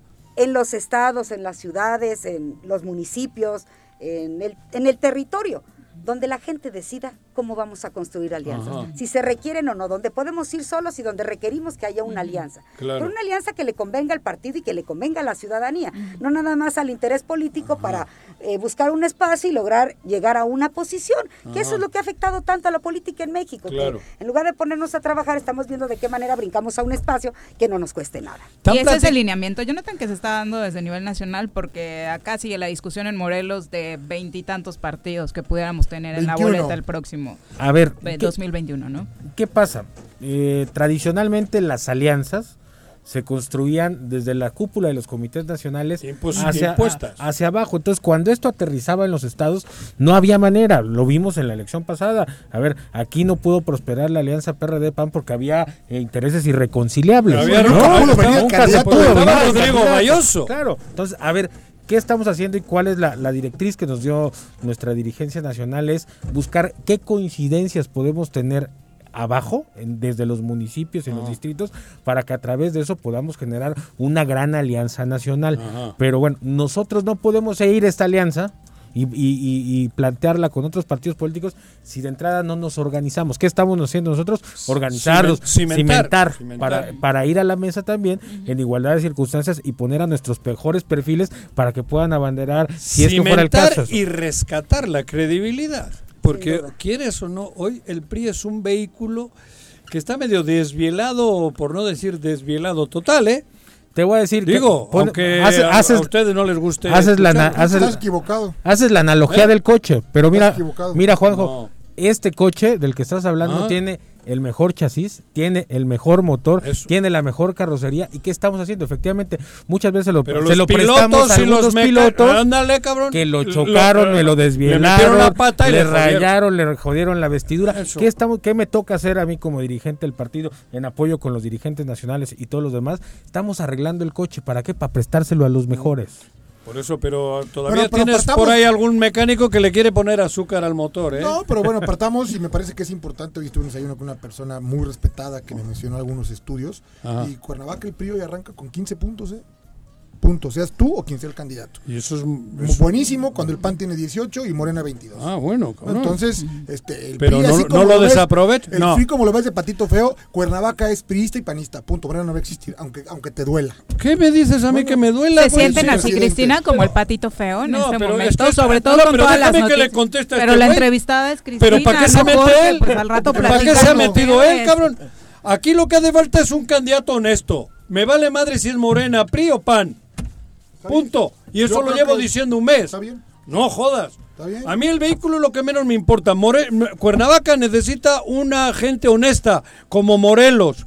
Así. No, a ver, yo estoy, yo estoy de acuerdo con lo ¿Y que el dices. vehículo? Es muy importante. ¿El vehículo? No, no, no, es muy importante el vehículo. Claro. No, no, el vehículo es fundamental porque es lo que te da el demás. Sí. Porque también hay por ahí, había muchos coches chinos que actualmente andan por ahí Uf, que no tienen ni no- gobernando. Pero no muchos salieron nada. del PRI, ¿eh? Ah, bueno, pero que se fueron a buscar esa opción. No, nosotros que estamos haciendo arreglar el coche. Vamos a tener el Bueno, mejor coche para tiro. para estar Pero en pongan condiciones un piloto honesto. No, hay, hay- tenemos No que pongan un tranza. No, no, no. Justamente estamos en esa evaluación. Eso- ¿Sabes qué, Juanjo? Y es una autocrítica que nosotros tenemos. Dejamos de escuchar a la militancia. La militancia te dice a quién quiere y a quién no. En- cuando- Militancia y más allá de la Claro, militancia. bueno, claro. Pero la militancia El de pueblo, entra- de eh, entrada es un indicador. Si, si, si tus propios compañeros del partido no respaldan y, y Pero ven aquí era una pelea entre cuatro. Hablo del PRI. Hoy, Era una pelea entre cuatro. hoy la pelea es Que tiene nombre y apellido. hacia afuera. ¿Qué Desde el haciendo? 2000 que se perdió ha sido un desastre. Pues esa es Porque- otra, ¿eh? En Morelos tenemos 20 años sin prismo, ¿no? Todo lo que Por se puede eso, desde que se. Juan Salgado perdió, desde ahí se vino, empezaron a pegarse. Es que en eh, campaña nos decías eso que es bien interesante, Jonathan. A ti te tocó vivir el PRI o te ha tocado como oposición. A mí no, me toca, me, me ha Este tocado. nació en la oposición. Así Sí, es, nací en la oposición, me he No, formado en en la oposición ¿eh? Y vamos hacia adelante con esa visión, a ver, con la visión de ganar, no de administrar la derrota. Se lo venía platicando ahorita en el camino a Cristina. Lamentablemente nos acostumbramos en, en- en el PRI a las primeras regidurías, a las pluris, a ver qué nos tocaba. Porque Hoy eran- no, hoy vamos. Eran cuatro a- mafias que estaban ahí que luego chupaban de esas cuatro regidurías los tres años. Ajá. Hoy estamos decididos a ganar. Tenemos una dirigencia nacional que tiene, tenemos todo su respaldo y toda la confianza para poder eh, llevar Aquí al lo partido. tuvimos. Aquí estuvo Alejandro y Carolina en la campaña. Claro. Y, y- y con esa solvencia. ¿Cómo le dicen? y- Alito. Alito, cabrón. Aquí estuvo Alito, Alito. Y está muy pendiente de todas las decisiones que se toman en Morelos. Hoy Morelos es prioridad para el Comité Ejecutivo Nacional. Con la visita de Cristina hoy se refrenda. Eh, vamos a tener bueno. eh, este tipo de, de visitas y este tipo de actores. Vas a estar en contacto permanente con todos tu- Así los es. estados. y y- primero que nada quiero reforzar algo que están diciendo que ahorita que escuché Ajá. de los que se fueron del PRI. Yo les quiero decir algo y de lo que he palpado en todo el país. Lo peor del PRI ya se fue, ya está en Morena y ya está en otros partidos. Lo mejor del PRI se quedó. ¿Eso que nos permite reconstruir claramente? Me preguntabas, oye, ¿y cómo sientes? O sea, cuando saliste, ¿no? Oye, era el patito feo. No, estoy ver- verdaderamente sorprendida. He estado, ya visité el 60% de las entidades federativas por la situación de que nos detuvo. Yo estaba Ajá. viajando prácticamente diario a cada estado ida y vuelta. Y te quiero decir que con una gran sorpresa de ver un gran priismo, de gente muy comprometida, además de mucha gente que se da cuenta que equivocadamente creyó en un personaje Correcto. que no, que no le respondió. Y lo digo fuerte y claro, y aunque me digan que sí, Juan José, a ver, es No, una no, realidad, lo lo estamos quieras. viviendo. Mira, ahorita que fuimos a una conferencia de prensa, me asomo al centro de, a la parte central de, de aquí, vacío, dije, a ver, la situación económica va a ser la peor crisis que va a vivir, ya no la política, ¿eh? La peor crisis va a ser la situación Bueno, pero aquí tenemos un problema. Es que nuestro de gobierno, gobierno. estatal es mayúsculo. Lo peor de lo peor de lo peor, ¿no? Esto Aquí es- tienen lo peor, lo peor del PRI, bueno, lo peor de los partidos políticos. todos. Y también Y del América, que hubo y en del su momento. América, cabrón. Ya hasta me dan que ahora yo voy a jugar fútbol, aunque no sé nada, ¿no? Pues si alguien viene y hace el trabajo que nosotros hacemos, pues entonces ahora vamos a jugar nosotros fútbol, a ver, Ajá. a ver qué tal nos divertimos. O sea, es una total irresponsabilidad del personaje que está Estoy de- gobernando estoy de en este estado. Desde afuera lo vemos y decimos cómo es posible. ¿Cómo es posible, no? Increíble, parece increíble. Sí. Pero no, la verdad es que hay mucho prismo, hay Han estado hay muy calladitos. ¿eh? El PRI aquí año y medio, eh, calladito ha estado, eh. Estaba, ¿no? No, estaba. La- la anterior dirigencia. Estoy hablando anterior, perdón. Sí, claro. Muy calladito, Porque muy como dice, acostumbrados a la derrota, El ¿no? Vamos a silencio, yo no sé qué pasaba. Al acuerdo de abajo, ¿no? Ajá, el PAN ni existe, el otro tampoco. Aquí parece que Morelos es, es eh, no sé, eh, Noruega, cabrón. de otro país. Parece que Con la venia del presidente, ¿no? Otra vez. Sí, sí, el, veci- el presidente vikingo presentó al Cuauhtémoc como ¿Qué candidato. tiene que Acuérdate, no lo ver eso? ¿Qué tiene que ¿cómo ver? La que culpa es de dos millones, no, de uno. No, no, en no. Morelos tenemos lo que, lo que nosotros hemos bien, pues. fomentado. Somos dos millones y tenemos lo que nosotros hemos puesto. No le eches la culpa a Andrés Manuel. ¿Quién lo hizo candidato? El PES. ¿Quién votó por él? Por Morena. ¿Y quién eh, fracasó durante muchos años acá? Todos, ¿eh? Ustedes. Hace 20 años no hay No, PRI en no, no, aquí No hay PRI, no hay Morena no, gobierno gobernaba, ¿eh? No me vengas PRD. con hostias. Bueno, va. Hablabas hace rato de lo peor del PRI, ya se fue. ¿Qué te dice, qué le dice el interior del PRI que se platica en la cúpula nacional, la llegada de los hoy a México y lo que esto podría acarrear? Mira, sin duda, primero hay algo que dejar muy claro. Lo dijo nuestro presidente. Lozoya trabajó en un gobierno priista, sí, pero no era un militante priista. Segundo, no podemos asumir la responsabilidad de los errores que comete una persona. No es el partido. Claro, hoy al gobierno le conviene ponerlo como priista para desprestigiarnos a todos. Pero eso no es el prismo. El prismo somos nosotros, los que estamos hoy aquí, los que estamos en el campo, los que estamos trabajando, los que estamos construyendo. Si hay personajes que se equivocaron, sí, aquí y en todos los partidos. Hoy es una cortina de humo, como han venido siendo muchas, ante las mala deci- malas decisiones y el mal gobierno que se está realizando. Seguramente con eso quieren estar nuevamente sanizando al PRI. ¿Por qué? Porque como bien lo dijo Jorge con la encuesta que, que le acaban de enterar, estamos creciendo, ¿eh? no estamos muertos, estamos trabajando y estamos fuertes todavía. O sea, el PRI no no- existe. El prismo es un, un prismo de la militancia que trabaja, que está en las comunidades, que se entrega. Lozoya, Lozoya se apellida. Es un mercenario contratado. Tampoco nos podemos lavar las manos. Y lo contrató el gobierno del PRI. Y hoy lo contrató el presidente de hoy la lo. Estamos hablando de. lo contrató López le- Obrador. le no, lo contrató, hacerle- mago, sí. lo detiene. Es- ¿Lo detiene? No, ¿Dónde pero está si detenido, estoy dándole perdón? la razón, ¿Dónde está detenido? Puta. Lo que sí hay que tener Está mucha tan ciego que es- no quiere ni escuchar cuando quiero hablar a favor, cabrón. El que Ay, ay, denuncia ay. está obligado a probar, ¿eh? Claro. Y entonces se la han pasado denunciando sin probar absolutamente nada. Entonces yo le diría al gobierno federal, a ver, si hay denuncia, que cada quien asuma su responsabilidad, que se le Porque castigue. fue un mercenario ¿Por qué me van a contratado y si tienes Claro. que suelte la sopa y que vayan a quien le contrató. Así es, si uno ha trabajado honestamente toda Claro. la vida, venir a pagar la culpa de otro, pues me parece Eso no injusto. es justo. Y eso es lo que tenemos que hacerle entender a la ciudadanía. Uno puede cometer un error, pero eso no es el prismo. Aquí hay- vemos mucha gente que trabajamos, Ajá. que nos comprometemos y que Y- lo hacemos con mucha honestidad. Y lo hemos comentado. Decíamos, la pandemia es un gran reto para el país. ¿Qué papel va a jugar el PRI? Difícil, como te digo, difícil porque pues hoy no somos gobierno, tenemos pocas posibilidades de opinar, aunque lo venimos haciendo en una manera no solo de estar denostando el trabajo del gobierno, sino proponiendo. Vimos a nuestro presidente Alejandro que hizo varias propuestas de qué hacer en este momento de pandemia, cómo ayudar a las pequeñas empresas, ¿no? A los pequeños comerciantes, ¿no? Dando muchas propuestas que no han sido tomadas en cuenta. Entonces, es un momento difícil, no solo para el PRI, para todos los partidos, para lo pero sobre todo para el PRI, porque nosotros hacemos política en la calle. Entonces, esto nos detiene un poco. Sin duda, la pandemia es un tema importante, pero también estamos con los brazos cruzados. Estamos viendo la forma de estar cerca, de poder resolver y de poder ayudar. Ah, Como dirigente eh, de un sector tan importante, como con esta oportunidad de, de ser mujer y de que se están abriendo las puertas en la política, ¿el PRI realmente las tendrá abiertas para las mujeres priistas, particularmente las claro de. Morelos que hoy nos están escuchando? Por supuesto, lo decía hace rato Jonathan, él tiene en su estructura del Comité Directivo Estatal más mujeres que hombres. Yo soy una clara prueba de que el PRI está abriendo los espacios para las mujeres. Hace algunos años hubiera sido imposible que una mujer como yo estuviera hoy dirigiendo la CNOP, porque estaba controlado por las cúpulas, porque eran los grandes personajes los que llegaban para buscar el escaño siguiente. Hoy es la clara prueba de que cualquiera podemos aspirar a tener un cargo, un cargo importante dentro del Comité Ejecutivo Nacional, dentro del partido.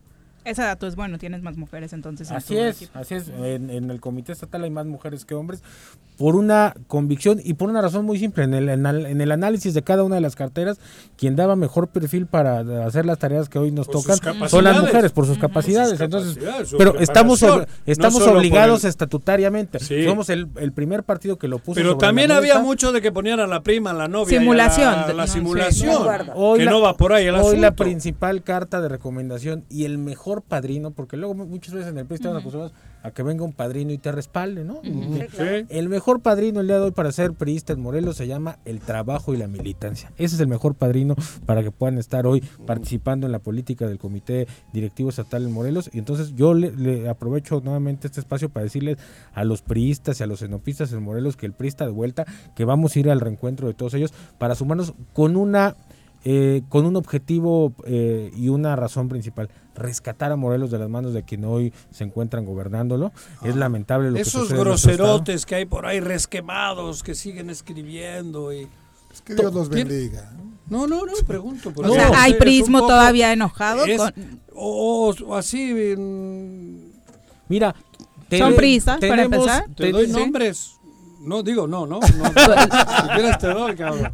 Tú eres el que ya les dijo groserotes, tú sabrás si los dan. A ver, todos, todos, todos, todos tenemos de entrada, de entrada la libre expresión en este partido y la diversidad de ideas por la libre expresión, por la forma en que insultan y ofenden a militantes del PRI dentro del propio PRI. a ver, el PRI los calificará, la, la, milita, la militancia los calificará, eh, las trayectorias de cada uno habla por sí mismo, entonces... ¿Pero vas a poder lidiar con todo eso? Claro que sí, ah, lo estamos haciendo. Pues son miuras. No, lo estamos haciendo. miura, que eso... Lo estamos haciendo eh, todos en, la medida que tengamos respeto, tolerancia, diálogo, cabemos en este partido político. Eh, hay que mandar un mensaje muy claro que este ya dejó de ser el PRI de las primeras regidurías. Nosotros Hay que ir por la gobernatura y la alcaldía. No, nosotros queremos recuperar la capital y vamos por la gobernatura del estado. Tenemos que regresarle el poder a un militante del partido. Eso es para lo que nosotros estamos trabajando y, contamos hoy con todo el respaldo de la dirigencia nacional del partido, de la Hacienda Yo Le agradezco a Cristina que nos esté acompañando el día de hoy, porque eso es muy importante. A ver, siempre hemos moneda de cambio. el circuito de la primera división la CNOP es un primer equipo del PRI, o sea, no, no, no está, en el ascenso, Lo que está ocurriendo hoy... Es que lo que me jode es que me pendejea siempre, pero si ya sé, cabrón. Ah, bueno, es que luego como que te confundes. Y entonces, que hoy estén aquí, que nos estén dando el respaldo para nosotros es fundamental porque estamos enviándole un mensaje a la militancia de decirle que para, nuevamente, que para el PRI nacional, sus sectores y organizaciones, Morelos es una prioridad. Nosotros vamos con el ánimo de ganar las elecciones, nos estamos preparando para ello y vamos a dar la batalla muy, muy fuerte en el estado de Morelos.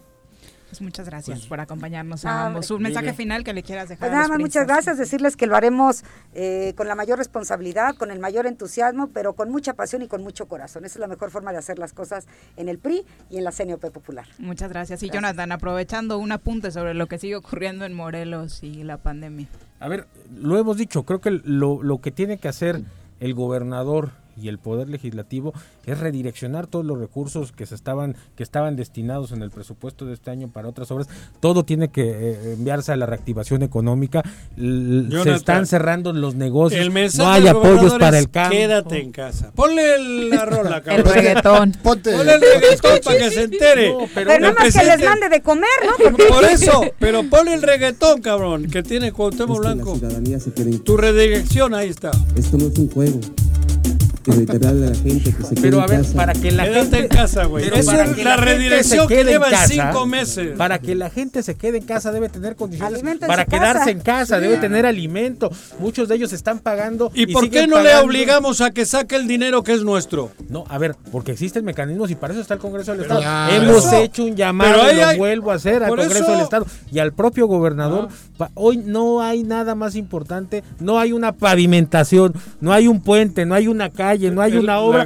todo por la vida se tiene que hacer para atender esta pandemia y lo hemos hecho, le hemos puesto sobre la mesa un plan de reactivación, lo hemos exhortado. Lamentablemente hay oídos sordos ante lo que está pasando y, la ciudadanía tendrá la oportunidad muy pronto de calificar no, pero no hay que esperar al 21, nos vamos a morir de aquí al 21, cabrón. Nuevamente. Muchos se van a morir porque no está redireccionando el dinero. Pero no so- pero es una responsabilidad por supuesto del gobierno del estado, pero no ha habido ningún apoyo del gobierno federal. Enviaron una delegada Claro. especial para atender el tema de Morelos Ya se y fue, dijo ¿no? que les dijo a los presidentes les municipales que no había a- a dinero. los, les dijo que entonces para qué Ya se había olvidado la superdelegada. ¿Qué pasó con Vámonos. Ya ella? no está, ¿no? Ya no está. Muchas gracias, Jonathan Cristina, por acompañarnos. Muy buenas tardes. Son las rápido. 2 con 13. Tenemos pausa. Regresamos con más. en casa. Quédate en casa. Quédate en casa. Quédate en casa. Quédate, quédate, quédate. Y escucha.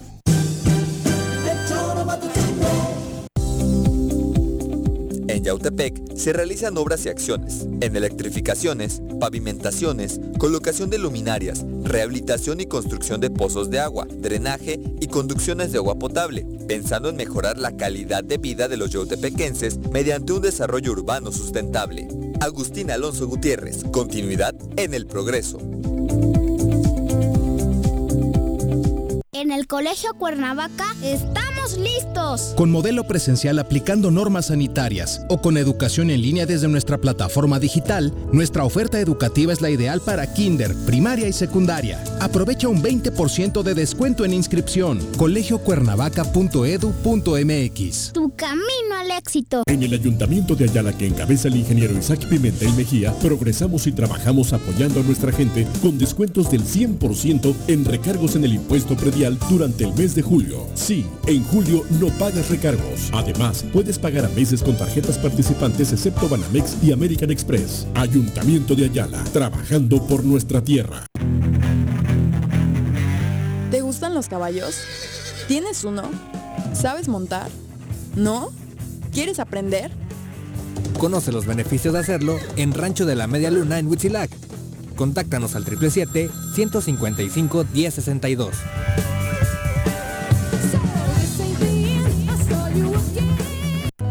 Todos debemos ayudar a disminuir el riesgo de contagio de coronavirus. Recuerda que el COVID-19 se contagia de persona a persona al toser y estornudar, estrechar la mano de una persona enferma o tocar algún objeto con el virus y luego tocarse sin lavarse las manos. Por eso es muy importante, Lávate frecuentemente las manos, cúbrete con un pañuelo o con el ángulo del codo al toser o estornudar. evita contacto directo con personas que tengan síntomas de resfriado o gripe. No te automediques y en caso de presentar síntomas, acude al médico. Quincuagésima cuarta legislatura. Congreso del Estado de Morelos. Si quieres consentir a tu mascota, el mejor lugar para hacerlo es Clínica Veterinaria Mundo Mascota. Contamos con consultas, medicamentos, accesorios, alimento y servicio de pensión. Además, tenemos servicio a domicilio. Ubícanos en Avenida 10 de Abril, número 1210, Colonia Granjas, o llámanos al teléfono 169-2128. Clínica Veterinaria Mundo Mascota.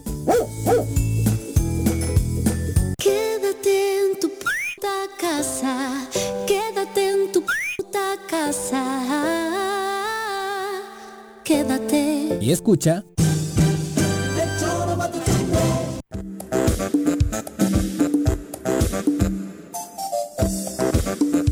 Con 16 de la tarde, gracias por continuar con nosotros. Chacho Matar, saludos, un abrazo. Saludos, Chacho. Jorge Hernández dice que deberían quitarle los colores de la bandera a ese partido. Pepe Rubalcaba dice... Saludos a Jorge Hernández, panadero. Fue su cumpleaños ayer o antier. Es él. Ah, No, ok. no es, Bueno, pero eh, ya don le- Jorge el panadero, pero le mandamos un fuerte abrazo, por Y supuesto. por la mención que mande unos panecitos, No, güey. es un productor del pan. Sí. Por eso, pues, Sí. solo le he hecho El que- dirigente No, el dirigente. Por y aparte eso. es un cuate que es un cliente asiduo del choro. en el Por eso, que me mande unos Todos panecitos. los y no ha días. nada, Ivonne güey. Barrera Serafín Joder. dice, señor Mit, no todo Cuernavaca es priista y panista, no Ajá. generalice, por favor. Yo no dije eso, ¿eh? Que en las Ojo. encuestas iban... No, no, que Morena va ¿no? arriba. A ver, es que fui clarísimo que Cuernavaca siempre ha sido panista y priista. Mm. Hoy, con el tema de López Obrador, co- corrió una suerte distinta. A ver qué, habrá que ver qué pasa. Sí, al decir priista o panista es por los gobiernos que hemos tenido en la historia reciente de este municipio, está ¿no? Sí. 2 con 17, saludamos con muchísimo gusto a nuestra compañera Griselda Salazar, que nos tiene información sobre el fiscal general del estado de Morelos. Hay noticias sobre las fosas eh, clandestinas y demás. Gris, ¿cómo te va? Muy buenas tardes. Así es, Viri, ¿qué tal? Muy buenas tardes, Jorge Juanjo, los saludo con mucho gusto, igualmente al auditorio. Pues sí, les comento que, bueno, este lunes en un comunicado emitido por la Fiscalía General del Estado se dio a conocer que en cumplimiento a los protocolos establecidos con la Comisión Nacional de Derechos Humanos y bueno, en estricto respeto a los derechos de las víctimas, la Fiscalía Especializada en Desaparición Forzada de Personas pues realizó la entrega a familiares de un cuerpo resguardado en el Panteón Ministerial Jardines del Recuerdo ubicado en el municipio de Cuautla y bueno, a solicitud expresa de los padres de la víctima, el proceso se llevó a cabo únicamente con la presencia de las autoridades. Esto con la participación de la Comisión Estatal y Nacional de Búsqueda de Personas, de autoridades de la Comisión para la Protección contra Riesgos Sanitarios y representantes de la Fiscalía Especializada en Desaparición Forzada. Y bueno, mediante, notificación de las comisiones estatales y nacionales de los derechos humanos, la Fiscalía General realizó esta entrega oficial de los restos mortales de una víctima depositada en el Panteón Ministerial. Era, era la víctima de 34 años de edad, quien fue localizada al interior de una fosa ubicada en la comunidad de Tetelcingo y trasladada a dicho panteón a cargo de la Fiscalía, sumando en total 117 los cuerpos depositados en gavetas especiales y con la entrega realizada este lunes pues están, dijeron, pendientes por establecer su identidad y ubicación a familiares para ser entregados 108 cuerpos más. Y bueno, eh, bien como, como bien lo comentabas, pues Uriel Carmona Gándara, fiscal general del Estado, confirmó esta entrega del cuerpo número 11 a sus familiares, el cual pues fue encontrado en estas fosas de Tetelcingo y quien llevaba por nombre Maricruz N. Y también, bueno, dijo que era originario del municipio de Jonacatepec. Carmona Gándara señala que continúan con los trabajos de identificación y en este caso pues fueron los familiares quienes pidieron no que no se participara ninguna otra persona fuera de la familia, por lo cual pues así se acordó por parte del Ministerio Público, ya que bueno dijo es un derecho que los familiares tienen.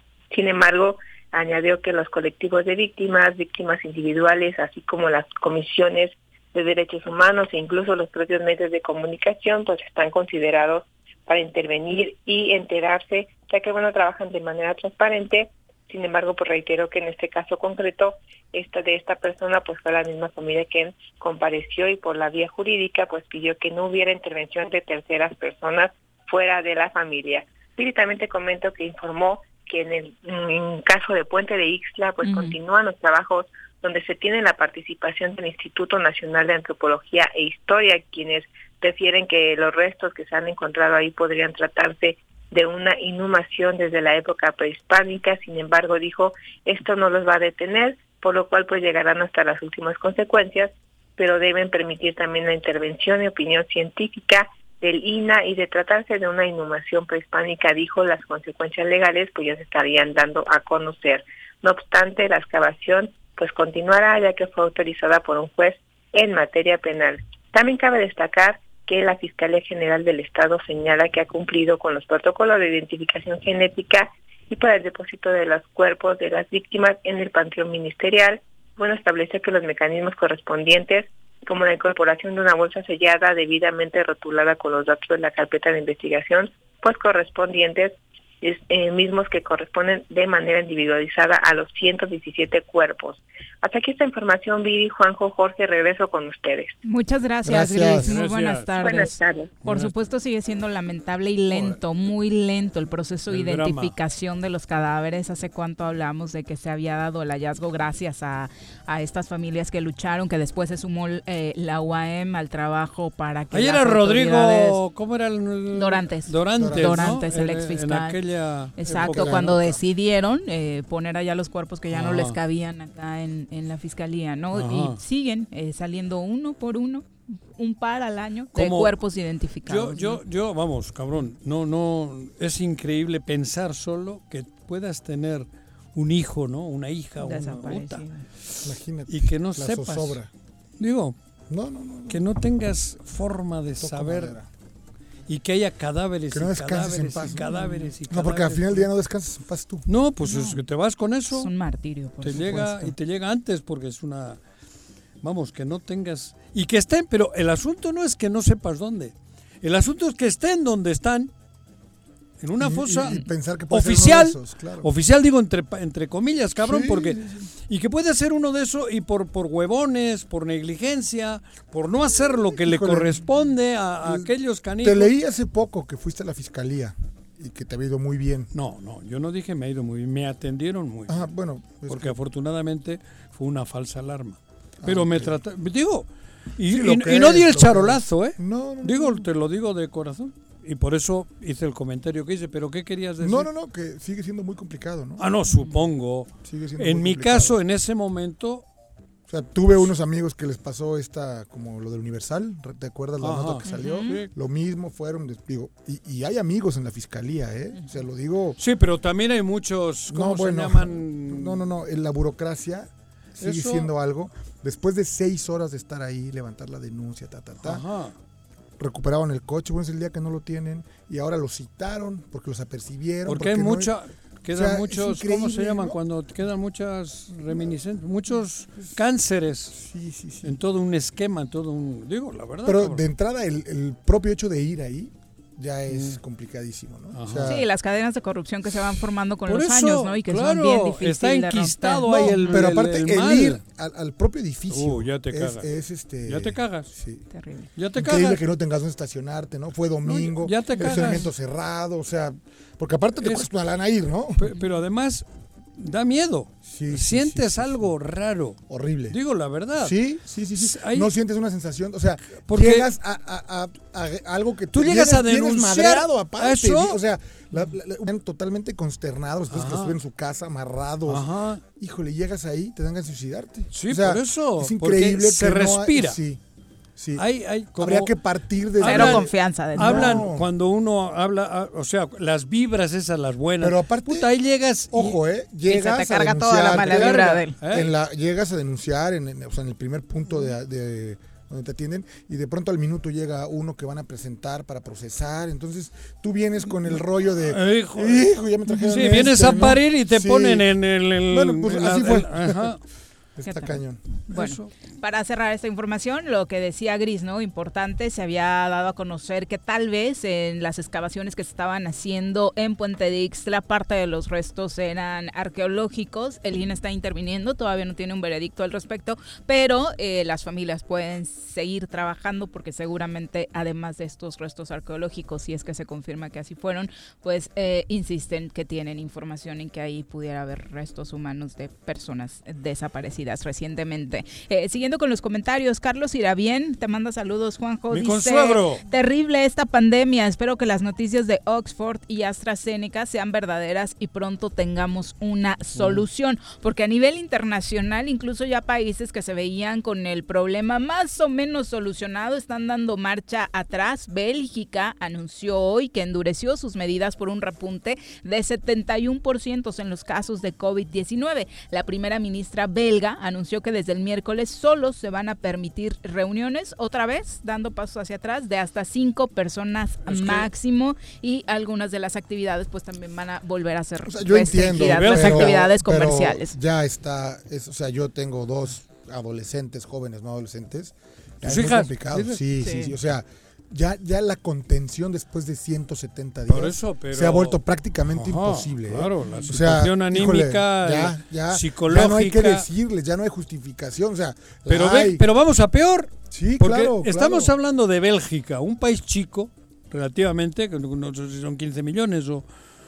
Y es un país que lo podrían controlar Muy mucho más, porque económicamente pues está sí, muy sí. estable. Ahí 15 no hay un pruebas, cabrón punto, que tenga... 13 millones. Son 13, mira. Y, y no hay un cabrón que no tenga 1.500 social. 1.500 euros y, segu- es, es- seguridad ahí es social, ¿no? universal. Claro.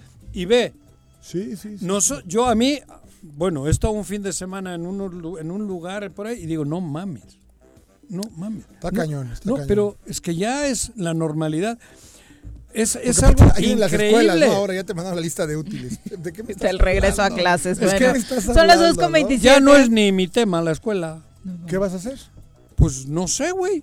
¿Cómo no sabes? Pues, Pero no habrá que- No, ¿no? sí tienes que ir a la escuela. Ya el doctor superior te está escuchando y tienes No, que pero yo sí. ¿eh? no, Me ¿Cómo falta no un semestre. Vamos a nuestra un clase de derecho. cabrón. Yo de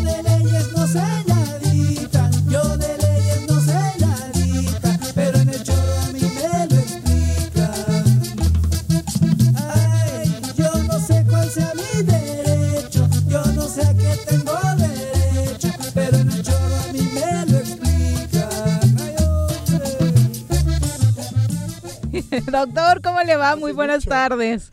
Hola Viri, qué gusto poder saludarles. ¿Cómo la están pasando? Bien, Bien, doctor, doctor. bien, bien, aquí Juanito, sufriendo. mi querido Juanito. ¿Cómo estás? sufriendo? Pues acá en el estudio tengo un güey acá que me está jode y jode, ya ves. no, hombre, oye, Juanito, pues Eh. todavía tra- pues todavía intentando que ya abran los tribunales porque A ver. eh, pues hasta el 3 de agosto se tiene considerado, pero no hay nada claro, ¿eh? Hoy justo hemos Está escuchado una, una nota que ha dado Becerra Sí, Gerardo Becerra. diciendo que ya va a llegar la apertura esa y que se van a activar todos los expedientes contra Graco. Bueno, no ha dado nombres, ¿no? Que con eso ya pronto va a haber justicia en Morelos. Es demasiado ilusionarse, ¿no, doctor?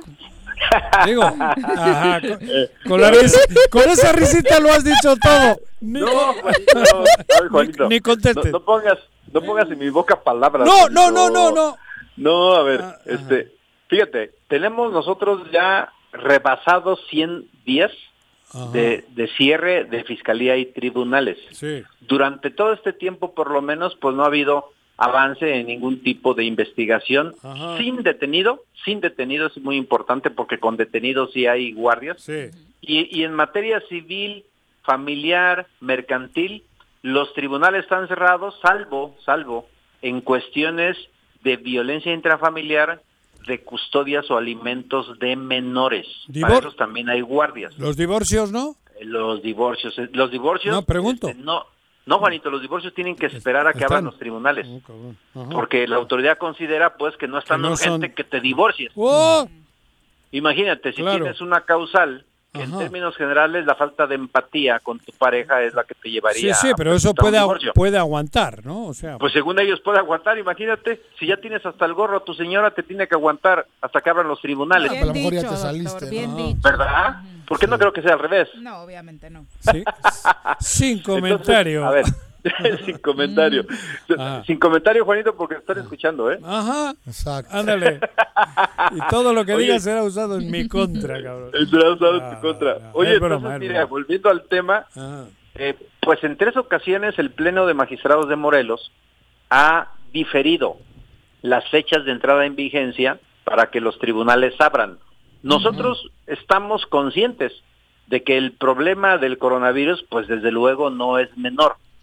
Hemos inclusive apoyado las decisiones del Pleno de Magistrados porque sería irresponsable que en aquellos tiempos pudieran abrir, sobre todo que no teníamos un conocimiento por lo menos un poquito más elevado de lo que hoy lo tenemos, de antecedentes, de, de cuestiones preventivas, este, de no asistir en determinados horarios a lugares masivos, todo eso. Creo que hoy lo que hemos aprendido y en virtud de que estamos en semáforo naranja, así determinado por la autoridad federal, sería propicio que el 3 de agosto, que ya fue anunciado por los magistrados, abran ahora sí el tribunal. No es, desde luego, no es irresponsable si tomamos en consideración que debemos hacerlo de manera paulatina y también ya hicimos una propuesta seria de manera objetiva que pudieran los tribunales no abrir todos a la vez.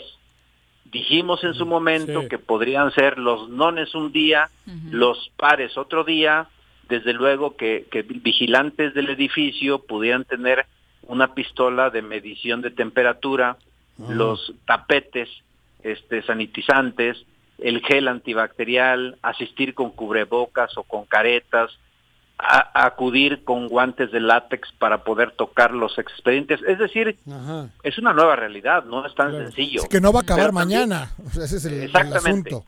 No va a acabar mañana, pero también no podemos estar esquivando Claro. la problemática. Hay que quien afrontarla dice, justamente.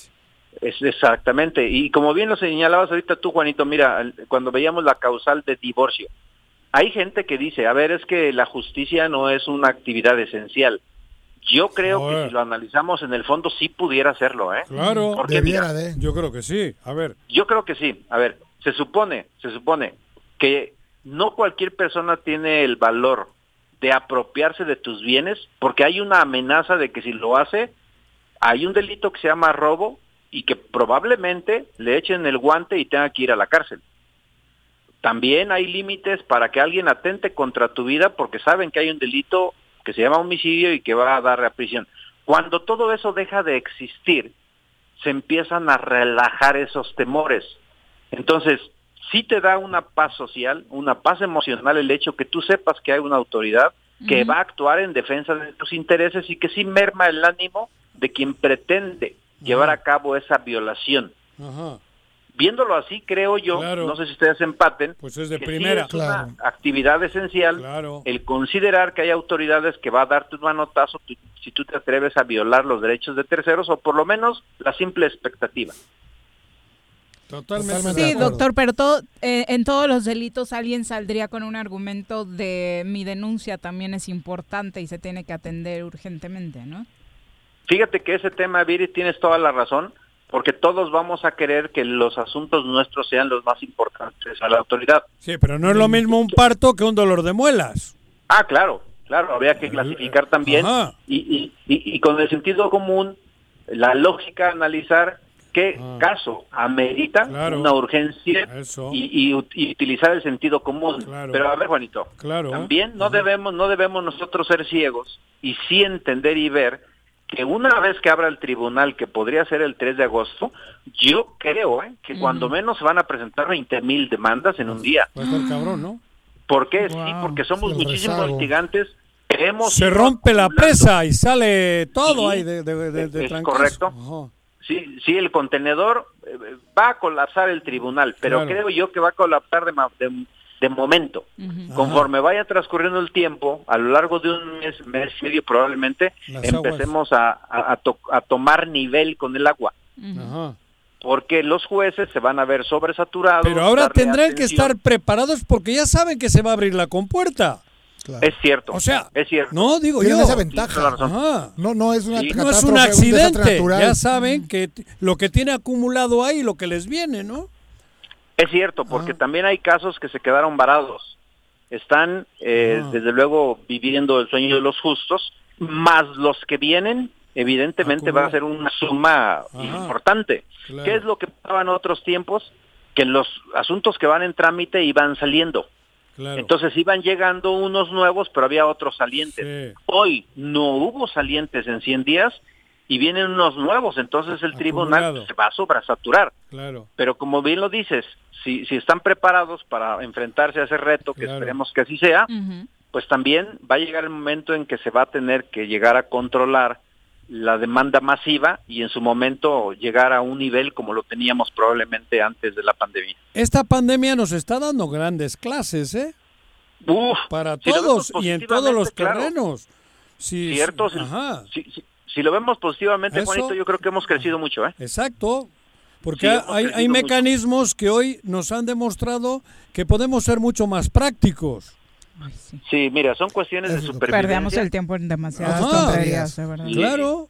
Sí, por, por eso este, hay versiones de que aquel que logra adaptarse a nuevas circunstancias pues, es el que sale avante. El que sobrevive. Creo que- Ujú. Claro. ah, Y, y creo que el ser humano ha dado muestras en todo el mundo de poderse ir adaptando. Claro. Hay, hay quienes añoran inclusive pues volver a una realidad antes de la pandemia, pero que va a ser muy complicado. Pero yo te aseguro, Juanito, que también habrá otras personas que deseen ya no volver a la, a la normalidad antes de la pandemia. ¿eh? Por lo práctico que es esta otra.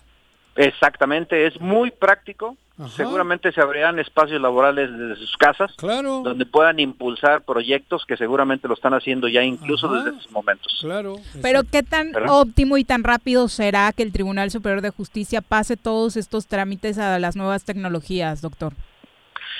Fíjate que es un tema, Viri. Porque si no les urgente. funcionó lo de la versión digital que implementaron para citas, se colapsó. Todavía andan con la paloma mensajera en algunos sitios, cabrón. Se, se colapsó. Eh, yo creo que esto es una llamada de atención para que los señores magistrados empiecen a trabajar paralelamente con la virtualidad. La Corte lo hizo, la Corte no suspendió actividades, hubo pandemia, pero la Corte jamás cerró sus sesiones.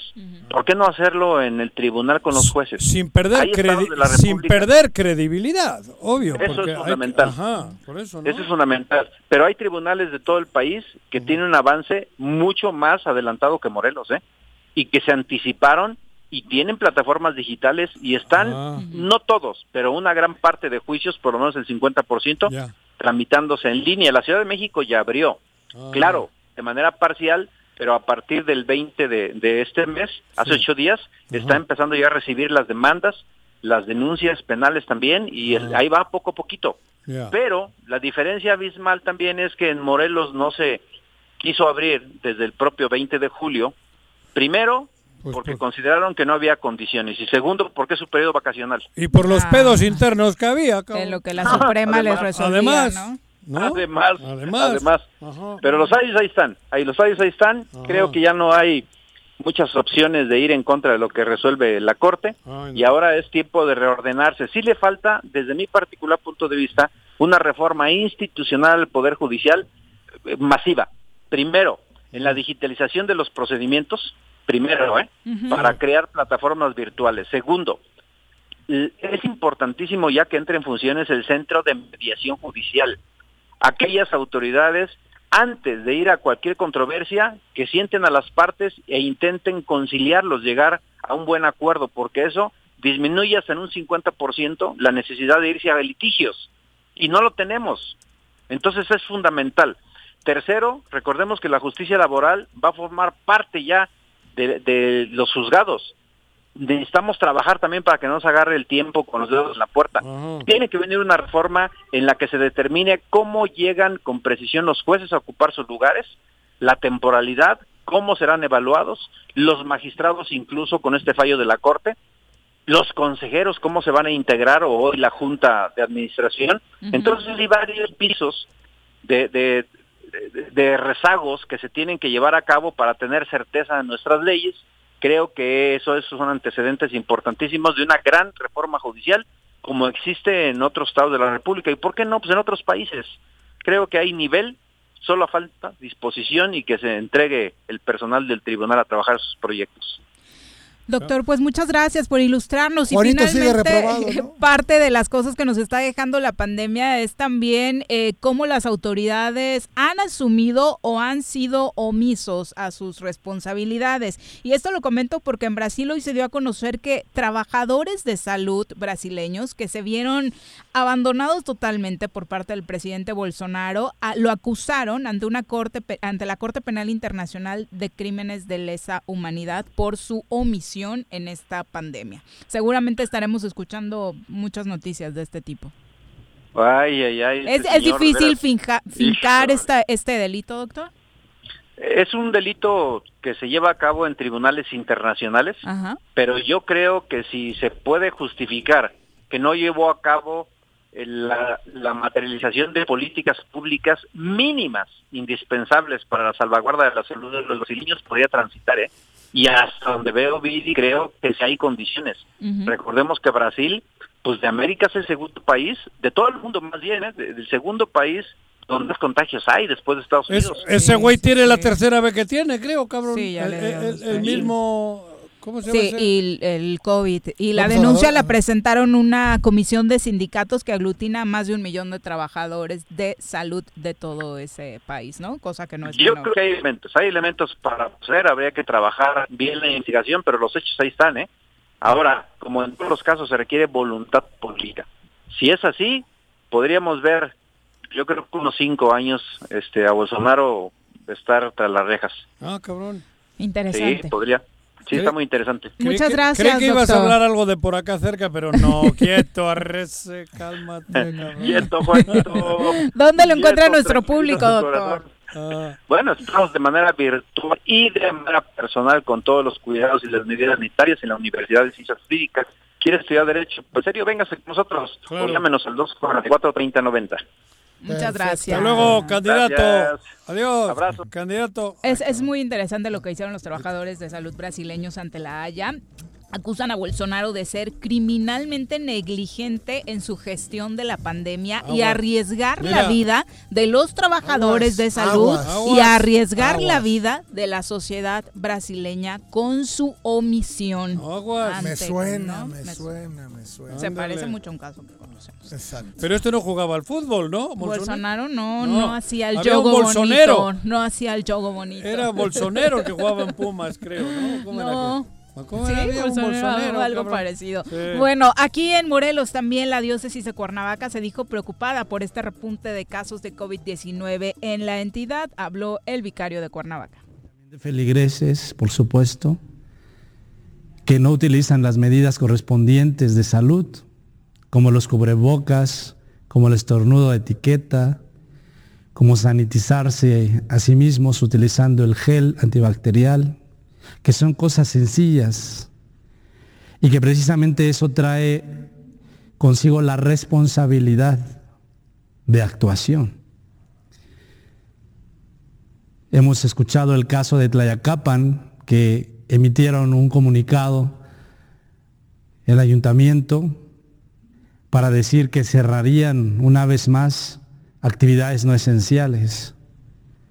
¿Y esto por qué? Pues por el sentido del rebrote, de los contagios. Es un ejemplo para muchos municipios también, en el que precisamente presionados pues ahí está, particularmente hablaba de lo que pasa en Tlayacapa, ¿no? Donde ya también, lo contábamos hace un rato en otro nivel en Bélgica, pues están dando pasos hacia atrás, regresando a restringir algunas actividades porque ha aumentado el número de casos de COVID-19. Pero vuelvo a lo mismo, es que se podría volver atrás, pero con algo hacia adelante. O sea, est estoy hablando bien en serio, si ahora redireccionan dinero, podemos volver o regresar los que, los que, todos, cabrón. Pero ¿cómo? Pues hoy la gente ya dice, pues si me toca, me toca. Sí, pues es que no hay de otra. Es que Sí, por porque la situación económica es peor Eso, a como entramos a la ahora, pandemia, ¿no? Entonces, ahora, ¿cuál es la única? Bueno, pues al que le toca, le toca. Sálvese quien pueda. O el gobierno. Por no de una vez por todas. alternativa, 1.500, 2.000 millones de pesos. que los- nada, ¿eh? Aparte, nada. Me refiero, no significa nada, Nada. al gobierno. Porque tiene treinta y tantos mil en todo el año. Con que, Cuarenta mil. con que recortaran el gasto en escoltas y vehículos. Ándale, cabrón. Ya la punto. hacíamos. que De traen, veras, ¿eh? Claro. Pero ahora con los encargados de despacho se ahorra, ellos ganan menos, ¿no? Al no, No. tener el... o ganan lo mismo. El- ¿no? el- el- es encargado. Cargo de despacho ahí es una figura. Pero tú crees que les importa el sueldo, cabrón. Tengo un ahorrito por ahí. No, hombre, Dos con cabrón. 45, regresamos. Me amarran como puerco. Mire. ¿Quién te manda a salir en plena contingencia? Quédate en casa y escucha.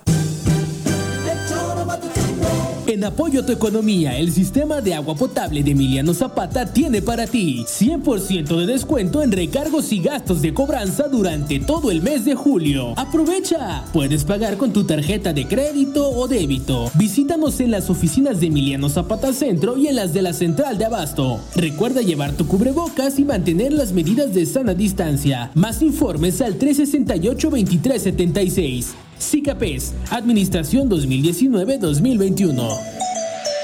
Jutepec tenemos compromisos claros. Mediante acciones coordinadas buscamos disminuir las brechas de desigualdad entre hombres y mujeres. Ante esta situación inédita producto de la emergencia sanitaria, no estás sola. Seguimos apoyándote a través del número 777-510-2449, en donde podrás recibir orientación jurídica y psicológica. Ayuntamiento de Jutepec, gobierno con rostro humano.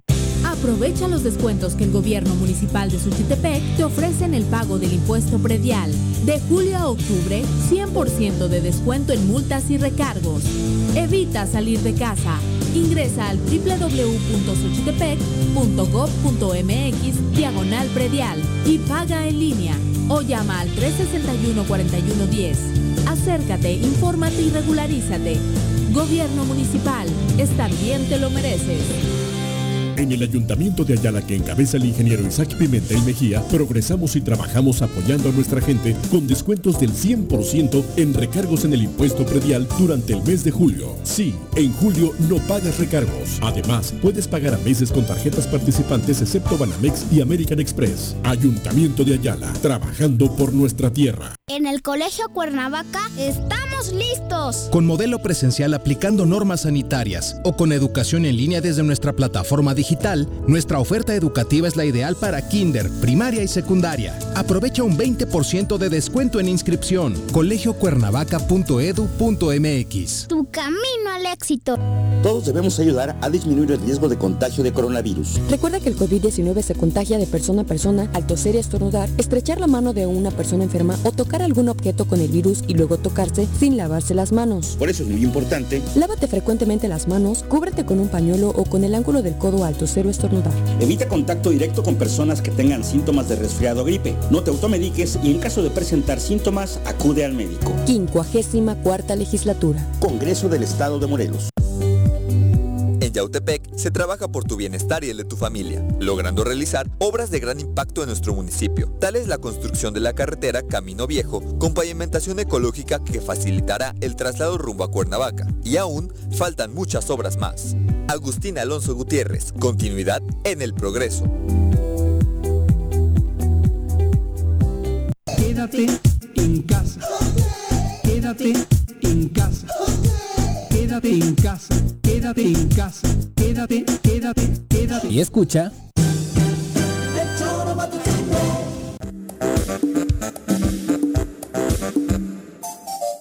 Dos con 49 de la tarde. Bueno, los chicos del CONALEP, esta generación que termina con las circunstancias que la pandemia trae, han tenido un gran regalo, que es un mensaje del gobernador del estado de Morelos, Cuauhtémoc Blanco Bravo, Me por paro. haber concluido su ciclo escolar. Está bonito, Juanji. A que ver, a ver, pero a ver, por eso me paro. A ver, ponle, cabrón. estudiantes de la generación 2017-2020 del CONALEP Morelos. Con un especial sentimiento, comparto su alegría por haber alcanzado la meta de la culminación de esta etapa de su preparación académica. Enhorabuena. Una felicitación muy especial para sus padres y sus profesores. Lamento que las circunstancias de la nueva realidad que hoy vivimos nos obligue a que este encuentro sea virtual. Los abrazo a la distancia. El destino los ha convertido en una generación especial. Son ustedes la generación del año que nos ha cambiado la vida. Tengan la certeza de que con esta generación de nuevos profesionales, Morelos está en muy buenas manos y que ustedes y sus capacidades ayudarán al resurgimiento de nuestro Estado. La vida, el mundo, México y Morelos no son lo que fueron antes. Les corresponde a ustedes poner su máximo esfuerzo para que muy pronto recuperemos el tiempo que nos arrebató esta crisis de salud. No lo olviden, hoy más que nunca, México, Morelos, son compromiso de todos. Felicidades por este gran logro. Qué vergüenza. Me encantó la frase. ¿Cuál? De que el México Morelos, Es- el faltó mundo ya no es igual que ya no es igual. antes, ¿no? Quédate en No, pero yo he de. Creo que tenemos. Hemos logrado algo chingón en esto. Vamos a lograr algo en esto. Sí. Cada vez lee mejor. No, no sé. Digo, es una inversión no lo cara. Sé porque está, está editado. No, por eso, pero las. No, No, porque- si no seas güey. Ahora por lo menos pues, se escucha cuando está editado la frase y ya dice como 10 palabras leyendo bien. Entre 8 y 12. Yo te recomendaría que le bajaras dos rayitas al tono de tu crítica, Ah. porque desde que iniciamos el programa han sido atacadas otra vez las redes sociales de este programa. No me No, sé si la tuya en este momento se Ya- encuentre ya me dieron- activa. Ya recuperamos las otras, pero digo, ahorita con ¿Otra lo que estás diciendo, supongo que van otra vez. No me jodas. ¿Y cómo las.? ¿Ya me han sacado otra vez? Chécale, porque la del programa la acabamos de ¿Y qué recuperar. es? hace- ¿Twitter y en tu-? En Twitter. Ah, Twitter. en Ves, Twitter, no me importa tanto. Ay, que me saquen, no hay pedo. Con 51, vamos a los deportes. No me jodas. Las pelotas, las pelotas, las pelotas juega usted. No hay deporte en este mundo donde no las use usted. Las pelotas, las pelotas, las que sueña para usted. Son las de Ninelli, Niurka, Maradona y Pelé. Las pelotas, las pelotas, las pelotas, sabe usted. Son las mismas en Bilbao. En Temisco, en donde esté. Tan, tan. Mi querido Bruno, ¿cómo te va? Muy buenas tardes. Hola, buenas tardes, Viri, Juanjo, Jorge. Un saludo a todo el auditorio. Un abrazo, Bruno. Bruno. ¿Cómo Cuéntanos qué noticias nos tienes. ¿Qué, qué ha habido? Sí, pues el día viernes por la noche comenzó el- la primera jornada del torneo Guardianes 2020 de, de la Liga MX. ¿Por qué le han puesto Guardianes 2020? Porque las frases bonitas, como acabas Ajá. de escuchar, están Sí. así como de moda ¿Ah, y sí? no querían un, un Ah, no. torneo No, la como liga. todos y como no hubo el clausura y Ah. demás, acaba de ser Guardianes Ah, 2020. Guardianes 2020, me gusta, cabrón. Un tono Parece- poético, poético del señor Pero Bonilla. es que eso me recuerda a aquellos guardianes de la bahía que estaban Sí. bien guapa, cabrón. Guardianes les deberían poner a los jugadores, que cada vez hay cosas peores A por ver. los contagios. A ver, ¿qué onda? Guardianes 2020, ¿cómo va? Cuéntanos, Bruno, ¿cómo arrancó? Sí, bueno, ese 2020 arrancó el día viernes, como ya lo comentaba, con el Tigres ante ante Necaxa, un Necaxa, pues un cuadro muy muy parchado, no no arrancó con todavía con todos sus Pero ¿para qué quieres si no baja nadie? No puedes Bueno, jugar con Na- parches. ¿Nadie gastó? Nadie gastó, güey. No, no, nadie Cabrón. digo, los que mejor se reforzó por ahí fue el conjunto del Atlético San Luis, pero no no hubo muchos fichajes. Pero, a ver, Tigres tiene lo que tenía, por eso le puso una madriza. Idéntico. Porque tiene lo que tenía. Y en los un partido otros, aburridísimo. los otros han abaratado todo Intercambios de jugadores. y va- valió madre. Algunos libres que dejó Monarcas. O sea, esa es la liga. El, el Tigres, que no- bueno, yo no lo vi, he leído solo. que- la- pero aburridísimo. Pero creo que fue un partido aburrido y una diferencia abismal. Tengo entendido. Por eso ¿no? terminó así. ¿Cuánto quedó? 3-0. Buah. 3 a 0 apareció Ginac y Edu Vargas fueron los encargados de, de convertir y pues bueno terminan aplastando en, en Aguascalientes a, a Necaxa pues un resultado que en el presupuesto sí se esperaba que, que fuera a ganar Pero, Tigres. pero así va a ser la liga. Así va a ser. A ver, ¿qué más? ¿Qué Creo más? que va a haber equipos va a haber equipos al final que compitan por no pagar esa esa multa Pero al final la multa ni la pagan ellos, consiguen el dinero de otro lado. La pagan las Bueno, televisoras, güey. Porque pobrecitos, no tienen lana por la pandemia. Pero es que es verdad, esto es una, No, una- el- un absurdo. Sabíamos que el nivel iba a estar bajo, pero de acuerdo a lo que hemos estado viendo en la reactivación de las ligas europeas, por ejemplo, Bruno, Mire. sí lo de México deja muchísimo, Claro. muchísimo que desear. Si no hay descenso, ya, ya, ya, ya, joder, Sí, ya, eso, ya, claro. ya. Si no hay descenso, ya no, ya no, no, hay. pero el fondo físico de los jugadores, entiendo que no hubo pretemporada, pero regresaron muy, muy mal. Pero si allí tampoco hubo pretemporada. Exacto, no, no Y debería empezaron a existir jugar esa a los diferencia. 15 días. Y no se notaba la diferencia. Nada. Ah, bueno, ¿qué no más? nada sí ¿Qué más, Sí, Bruno? bueno, eh, el día sábado también el empate de las Chivas 0 a 0 frente a León. Por ahí Ángel Mena se pierde un par de jugadas clarísimas y no pues, no logra concretar en un partido. Pues también el primer tiempo fue bastante aburrido. Por ahí el segundo hubo algunas llegadas por parte de los dos equipos, pero pues no, no pudieron definir y entablaron 0 por 0 allá en Guadalajara. Eh, también el- la máquina cementera de la Cruz Azul vence 2 a 0. A Santos. En- a, a Santos, por ahí expulsan a Valdés en los primeros minutos de, de, de partido, se queda se queda se, se queda con 10 el Santos. conjunto de Santos Laguna. Ah. Y después después Jonathan Rodríguez, Jonathan Rodríguez también se va expulsado casi al final del partido. Cabecita. ¿De quién es Sí, ese? De Cruz Azul. Ah, se quedó. El goleador, nuestro goleador. ¿Sí? Ujú. ¿Se pendejó? Y, y bueno, Sí, una falta destacar- innecesaria. Sí, pero para destacar la actuación de este chico Acevedo, que en el arco que pues sí dejó, a pesar de, de la derrota, sí dejó buenas sensaciones. Ah. Y esperemos que le puedan dar, ya le están dando la confianza tras la salida de Jonathan Orozco, pero yo creo que este chico puede ser un, un futuro en la portería de... Es de las cosas México. positivas, entre comillas, que puede traer este sistema de competencia, ¿no? Que Los se la rifen con chavos. Sí, ah, sí, bueno, sin duda. sí, claro. Santos lo está Sí, haciendo en la eso, eh, por eso, ¿no? eh, Es medianamente positivo Ah, sería como el Pero beneficio. entonces, no, que no me digan que es una liga como las de Europa, cabrón. Pasaría a ser como Formativa. La, co- como la Argentina, ¿eh? Formativa, Argentina sí. es formativa hace mucho. para ¿eh? vender, Para vender, vender y vender y vender. Pero que lo digan. Sí, no, no, no es formativa porque eh, los los jóvenes salen a los equipos europeos les sale mucho más barato ir por jóvenes a, a Sudamérica que aquí y al igual Por eso, sí. Así que la Liga MX no, no ha sido una liga formativa. Exacto. Y, históricamente nunca lo ha sido. pero, pero puede bueno, que con estas nuevas medidas vayan por ahí. Sí, aparte también... al- La liga al- de al- ascenso no existe y tienes una liga que o una división que, que solo es formativa porque no te sirve para otra cosa, cabrón. No asciendes. La primera división o como le llamen a esta madre, no desciende nadie, No te da ningún premio. no te da nada. Al esfuerzo. Entonces, pues puedes sacar jugadores chicos, jóvenes y meterlos al mercado europeo. Pero entonces ya no somos una liga que cree ese ese Ese ambiente de competencia que se necesita Exacto. en el profesionalismo. Ajá.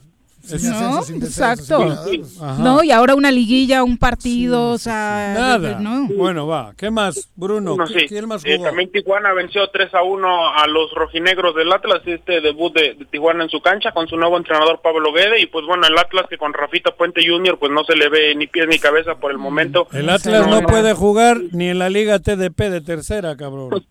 No me jodas. Y bueno, Otro- los Pumas otro equipo. ¿Eh? Y los Pumas, a ver qué hicieron. No, qué partido. Ese partido sí, yo creo que ni en tercera división, con Ah, todo respeto, ah, sí, de mira. verdad, que es formativa al 100%, he visto una serie de errores como los que se dieron. De casualidad vi el segundo tiempo, qué mal partido. ¿Qué pasó ahí? Sí. Sí, fue un partido, cuando ves el marcador dices, pues, fue un partido emocionante, Ajá. lleno de goles, pero cuando ves los goles dices, fue un partido un partido muy triste donde se equivoca por ahí la defensa de Pumas, al igual se equivoca Talavera en el gol del tiro libre que se estrena con la- ya oficialmente con la casaca de con una ca- con un jersey alusivo a Jorge Campos, pero sí un partido lleno de errores donde me parece que este par de equipos ambos van a sufrir durante todo el torneo. ¿Cómo Pero justo hubiera sido un empate, ganó Pumas. Ah, Tres, tres, dos ganó Pero que Pumas fueron al dos, tres autogoles, ¿no, ¿Con quién? Bruno? ¿Contra quién? Querétaro. Sí, Ah, que- otro Sí. Querétaro, cabrón. Joder, No, bueno, pero de va, va. verdad, malísimo, malísimo. ¿Quién, era- ver, quién ¿de- era- estaba en la ¿Cuál banca? cuál es el- ¿De qué hablamos? Nada, nada, la verdad, no. O sea, punto. Lo poco que vivía el fútbol mexicano están cada día extinguiendo más. Pero- Sí. La neta. Ya no es, digo, no es, por mucho que digan, y duele, porque no es. Entretiene, punto. Pero pues ya. Pero entretiene. Ya ni eso, o sea, de a- verdad, probablemente ayer- al que tiene cierta pasión. así, que no tiene nada que hacer. No, pero de pronto un domingo a las Lo 12 cambia. ponías la tele y el Pumas Yo- solía dar espectáculos sí, lindos. ¿no? aguerridos. Siglos no veo fútbol. No, No, no se puede. Por lo menos se le Cada veía vez la, es peor. la garra, la lucha, la entrega a Pumas, pero este Pumas, la verdad, sí, no. ¿Quién estaba en la ¿Por qué no se va banca? a ir Pumas? Digo, Van a o sea, por ejemplo, mucho. De esos equipos que siempre andaban luchando. Ah, que- ya nadie. Eh, pues, ¿Para qué compites? ¿Quién estaba en la banca?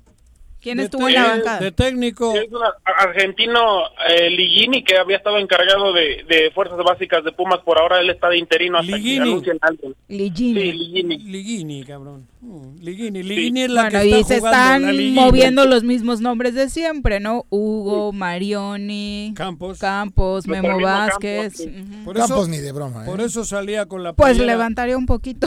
Por No, lo pues no menos, creo que lo haga. por lo menos No habría alguna broma en la banca o algo. Por güey. eso, pero, pero aparte, a ver, si Ni- tú fueras una gente seria, ¿no? ¿A qué vienes? ¿A competir por qué? O... No, no me digas si tú fueras. Tú que No. eres una gente ¿Tú seria. eres una gente seria? Eso. ¿En serio? Matiza bien. ¿Qué harías? ¿Y Dices, qué ¿pa' tenemos qué? para hoy, Bruno?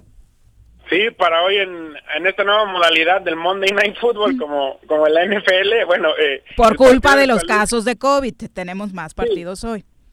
Sí, por, por, por ¿En culpa de los 24 casos horas de se COVID. curaron o qué? Parece. Ah, cabrón. Bueno, a partir de las 6 de la tarde este partido que eh, era para iniciar el día jueves, el San Luis contra Juárez, en punto de las 6 de la tarde el día de hoy. También a las 8 eh, Pachuca contra las Águilas del América, en punto de las 8 de la noche. Y el Mazatlán contra la escuadra de la Franja del Puebla, el Mazatlán, el Mazatlán, que, Mazatlán FC que debuta en su estadio ya en, en la Perla del Pacífico. Sí, contra la escuadra del Puebla. Y para mañana el Monterrey contra Toluca, que es a las 7 de la noche, que este partido se tuvo que haber jugado igual el día sábado, pero por las condiciones Por Hanna. climatológicas. Sí, por Hanna. El- el se juega hasta el día de mañana. Sí, sí. Un Se ciclón, hasta el día de mañana. En el estadio, Pepe- en el estadio, en el gigante de acero ya en la frontera.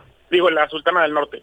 Digo, y nada más para terminar con este asunto del COVID-19 grave, lo que estuvo ventilando la familia del jugador de las Chivas, Uriel Antuna, el equipo lo reporta con COVID asintomático, es decir, nunca nos dimos cuenta hasta que le hicimos el examen y su esposa ha subido un video a redes sociales denunciando que el jugador tuvo fiebre altísima, que viajó a la final de Cruz Azul ya con fiebre, que no lo dejaron obviamente eh, ni siquiera entrenar ese día y que lo regresaron de inmediato, pero para nada era asintomático, incluso ahí están las imágenes ya viralizadas del jugador sufriendo en cama por los eh, niveles No de, del COVID que le estaban Sí. eh, causando estragos. Su- esposa en redes sociales compartió un video donde sí tiene pues graves síntomas, bueno, graves síntomas de COVID y, vaya que lo está pasando mal. Además de que también Fernando Beltrán, Alexis Vega, el Ron- Ronaldo Cisneros y, Alexis Peña también sufren en este equipo de Chivas de, COVID, al igual que el entrenador todavía no, no logra recuperarse al 100% Luis Fernando Tena. Así que pues Chivas continúa con estos casos de COVID desafortunadamente. Y de entrada nos regalaron dos contagiados de esa final de la Copa GNP a Cruz Azul. Sí, Dos ah, sí, es que son, Ro- bueno, Robert también estaba... eh, Alvarado, Roberto ¿no? Alvarado y Pablo Cepelini. Son los dos afectados de Cruz Azul. Oye, ¿y no hay otros deportes? No hay otro, otra bueno, noticia de deporte porque esta madre aburre, cabrón.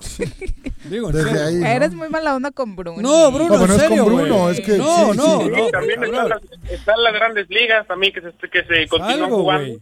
No, no sé, Se ju- se continúan jugando a partir de... se- ya a- Alpinismo, alguien que vaya al Everest o algo, di algo, Se, se está- se presentó en Morelos, nada más para terminar con el fútbol, ya el equipo, ¿no? Eh, acá en Tepoztlán eh, fue la presentación. Sí, se presentó en Tepoztlán. La Copa Eh, Morelos. No pudieron, no pudieron, a, no pudieron acudir los, los directivos, tanto Salcido como el presidente Víctor Montiel. Ah, ¿no? Se quedaron en los, ca- en los cabos, no, no, no llegaron, que por Ah. las condiciones del clima igual no, no les permitió volar, pero fue presentado ahí el, el equipo de, de Morelos FC ahí en Tepoztlán. Qué bueno. La Copa Morelos. Es como la Copa Morelos en grande. Que es verdad. Pero si no digo nada, mal- nada malo. Es como la Copa Morelos en grande, güey. Ya veremos Sí. qué tal funciona, ¿no? Es el mismo sistema que la Copa Morelos. En grande. O sea, en, en todo el país, diríamos. No Pues sé, sí. A la- sábados a Sí. las 3 de la tarde en el Mariano Matamoros eran los Sábados a las 3 de la tarde. Todavía hay una fecha posible que es el 17 de octubre, pero pues es tentativa porque quieren jugar todavía con la tribuna llena. Bueno, con la tribuna con gente. Claro. Claro, porque si no, ¿de dónde? Bruno, ¿algún otro deporte decía el señor Arrece para Al- finalizar? Algo, alpinismo, el Tour de Francia, no Cricket, sé. ¿no? Polo. Polo, rápidamente, Golf. bueno, Golf, rápidamente también golf, la Juventus ya. quedó campeón en la Serie A de Italia por novena ocasión consecutiva. Ayer La la, la Sampdoria y volvió a quedar campeón. Sí. Y bueno, en otros deportes tenemos la Fíjate actividad qué de- jodida está esa liga, que ahí no hay ni dos, ahí solo hay uno. Cinco títulos consecutivos de la Juve ¡Nueve! y nueve repartidos. Es que nueve. hubo uno intermedio, fueron cuatro, Ah, ah, uno que no ganó y Ah, cinco consecutivos, eso, nueve en ¿no? diez ¿Y años. quién es el, el quinto? O sea, bueno, ¿quién fue el, ¿Quién se el otro? La El Roma, Inter, ¿no? la Creo que No sé. no, No fue el sé. Inter, me parece. Pero- Ahorita. Pero ¿Qué hay, hay- fíjate qué jodido está ahí, que solo hay uno. Sí, En, la en- Juve. en España dos y medio. En Inglaterra seis. Sí, por eso a Cristiano no le fue difícil tomar la decisión, ¿no? Claro, pues ahí, cabrón. Yendo a la Juve. Campeón de campeones, se va a ser campeón todo el tiempo. ¿no? Rompiendo récords Claro. de goleador. Pero En qué fin. bajo ha caído esa liga hace tiempo. Porque antes el Inter, el Milan, el Sí, sí, sí. bueno, la Roma, La el- Roma. La, la Juve, digo la Juve, el Nápoles incluso con aquel Con Maradona, y la Maradona. hostia, cabrón, ahora ni madres. Diego, Bruno, Diego. ¿qué más? Alpinismo, Sí, pues, algo de alpinismo, cabrón. Continúan las grandes ligas.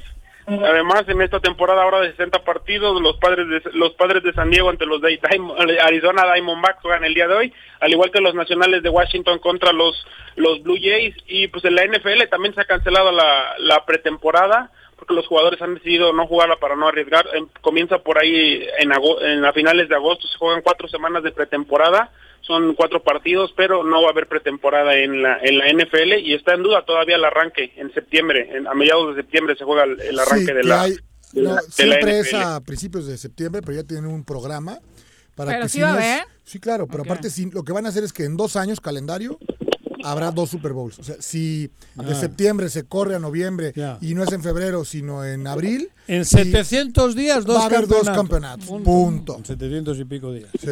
Gracias, Bruno.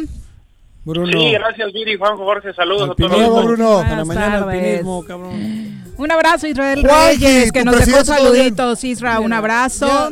Ya, ya. Hoy no traías pregunta preparada. No, ¿qué va a traer? Es Es que dijo hoy el ¿Lo del presidente- avión? que el domingo dijo el presidente que la pandemia llegó a su fin, que ya tocamos fondo y que la economía está mejorando. ¿Eh? Claro, es correcto, ¿no? Claro, güey. Ya, ¿para qué Pero a mí me hacen gracia porque Ok, ustedes Juanji, a mí no me todo lo basan en Juanji, cuatro I dichos. love you, Juanji, I como, love you. como que le, le indultó, como, como que le indultó a Cuauhtémoc, güey. ¿Ya está? Pues es la verdad, Juanji. No, sí, pero- te sigue escuchando la pero gente. Mejor, mejor de que cortar. Pero el toro, aunque lo indulte, se muere. Bueno, adiós. Ay, vámonos ya. Tus ejemplos, por favor, ahora de la fiesta brava. ¿Dónde vamos a parar? Ya nos vamos. Que tengan extraordinario martes.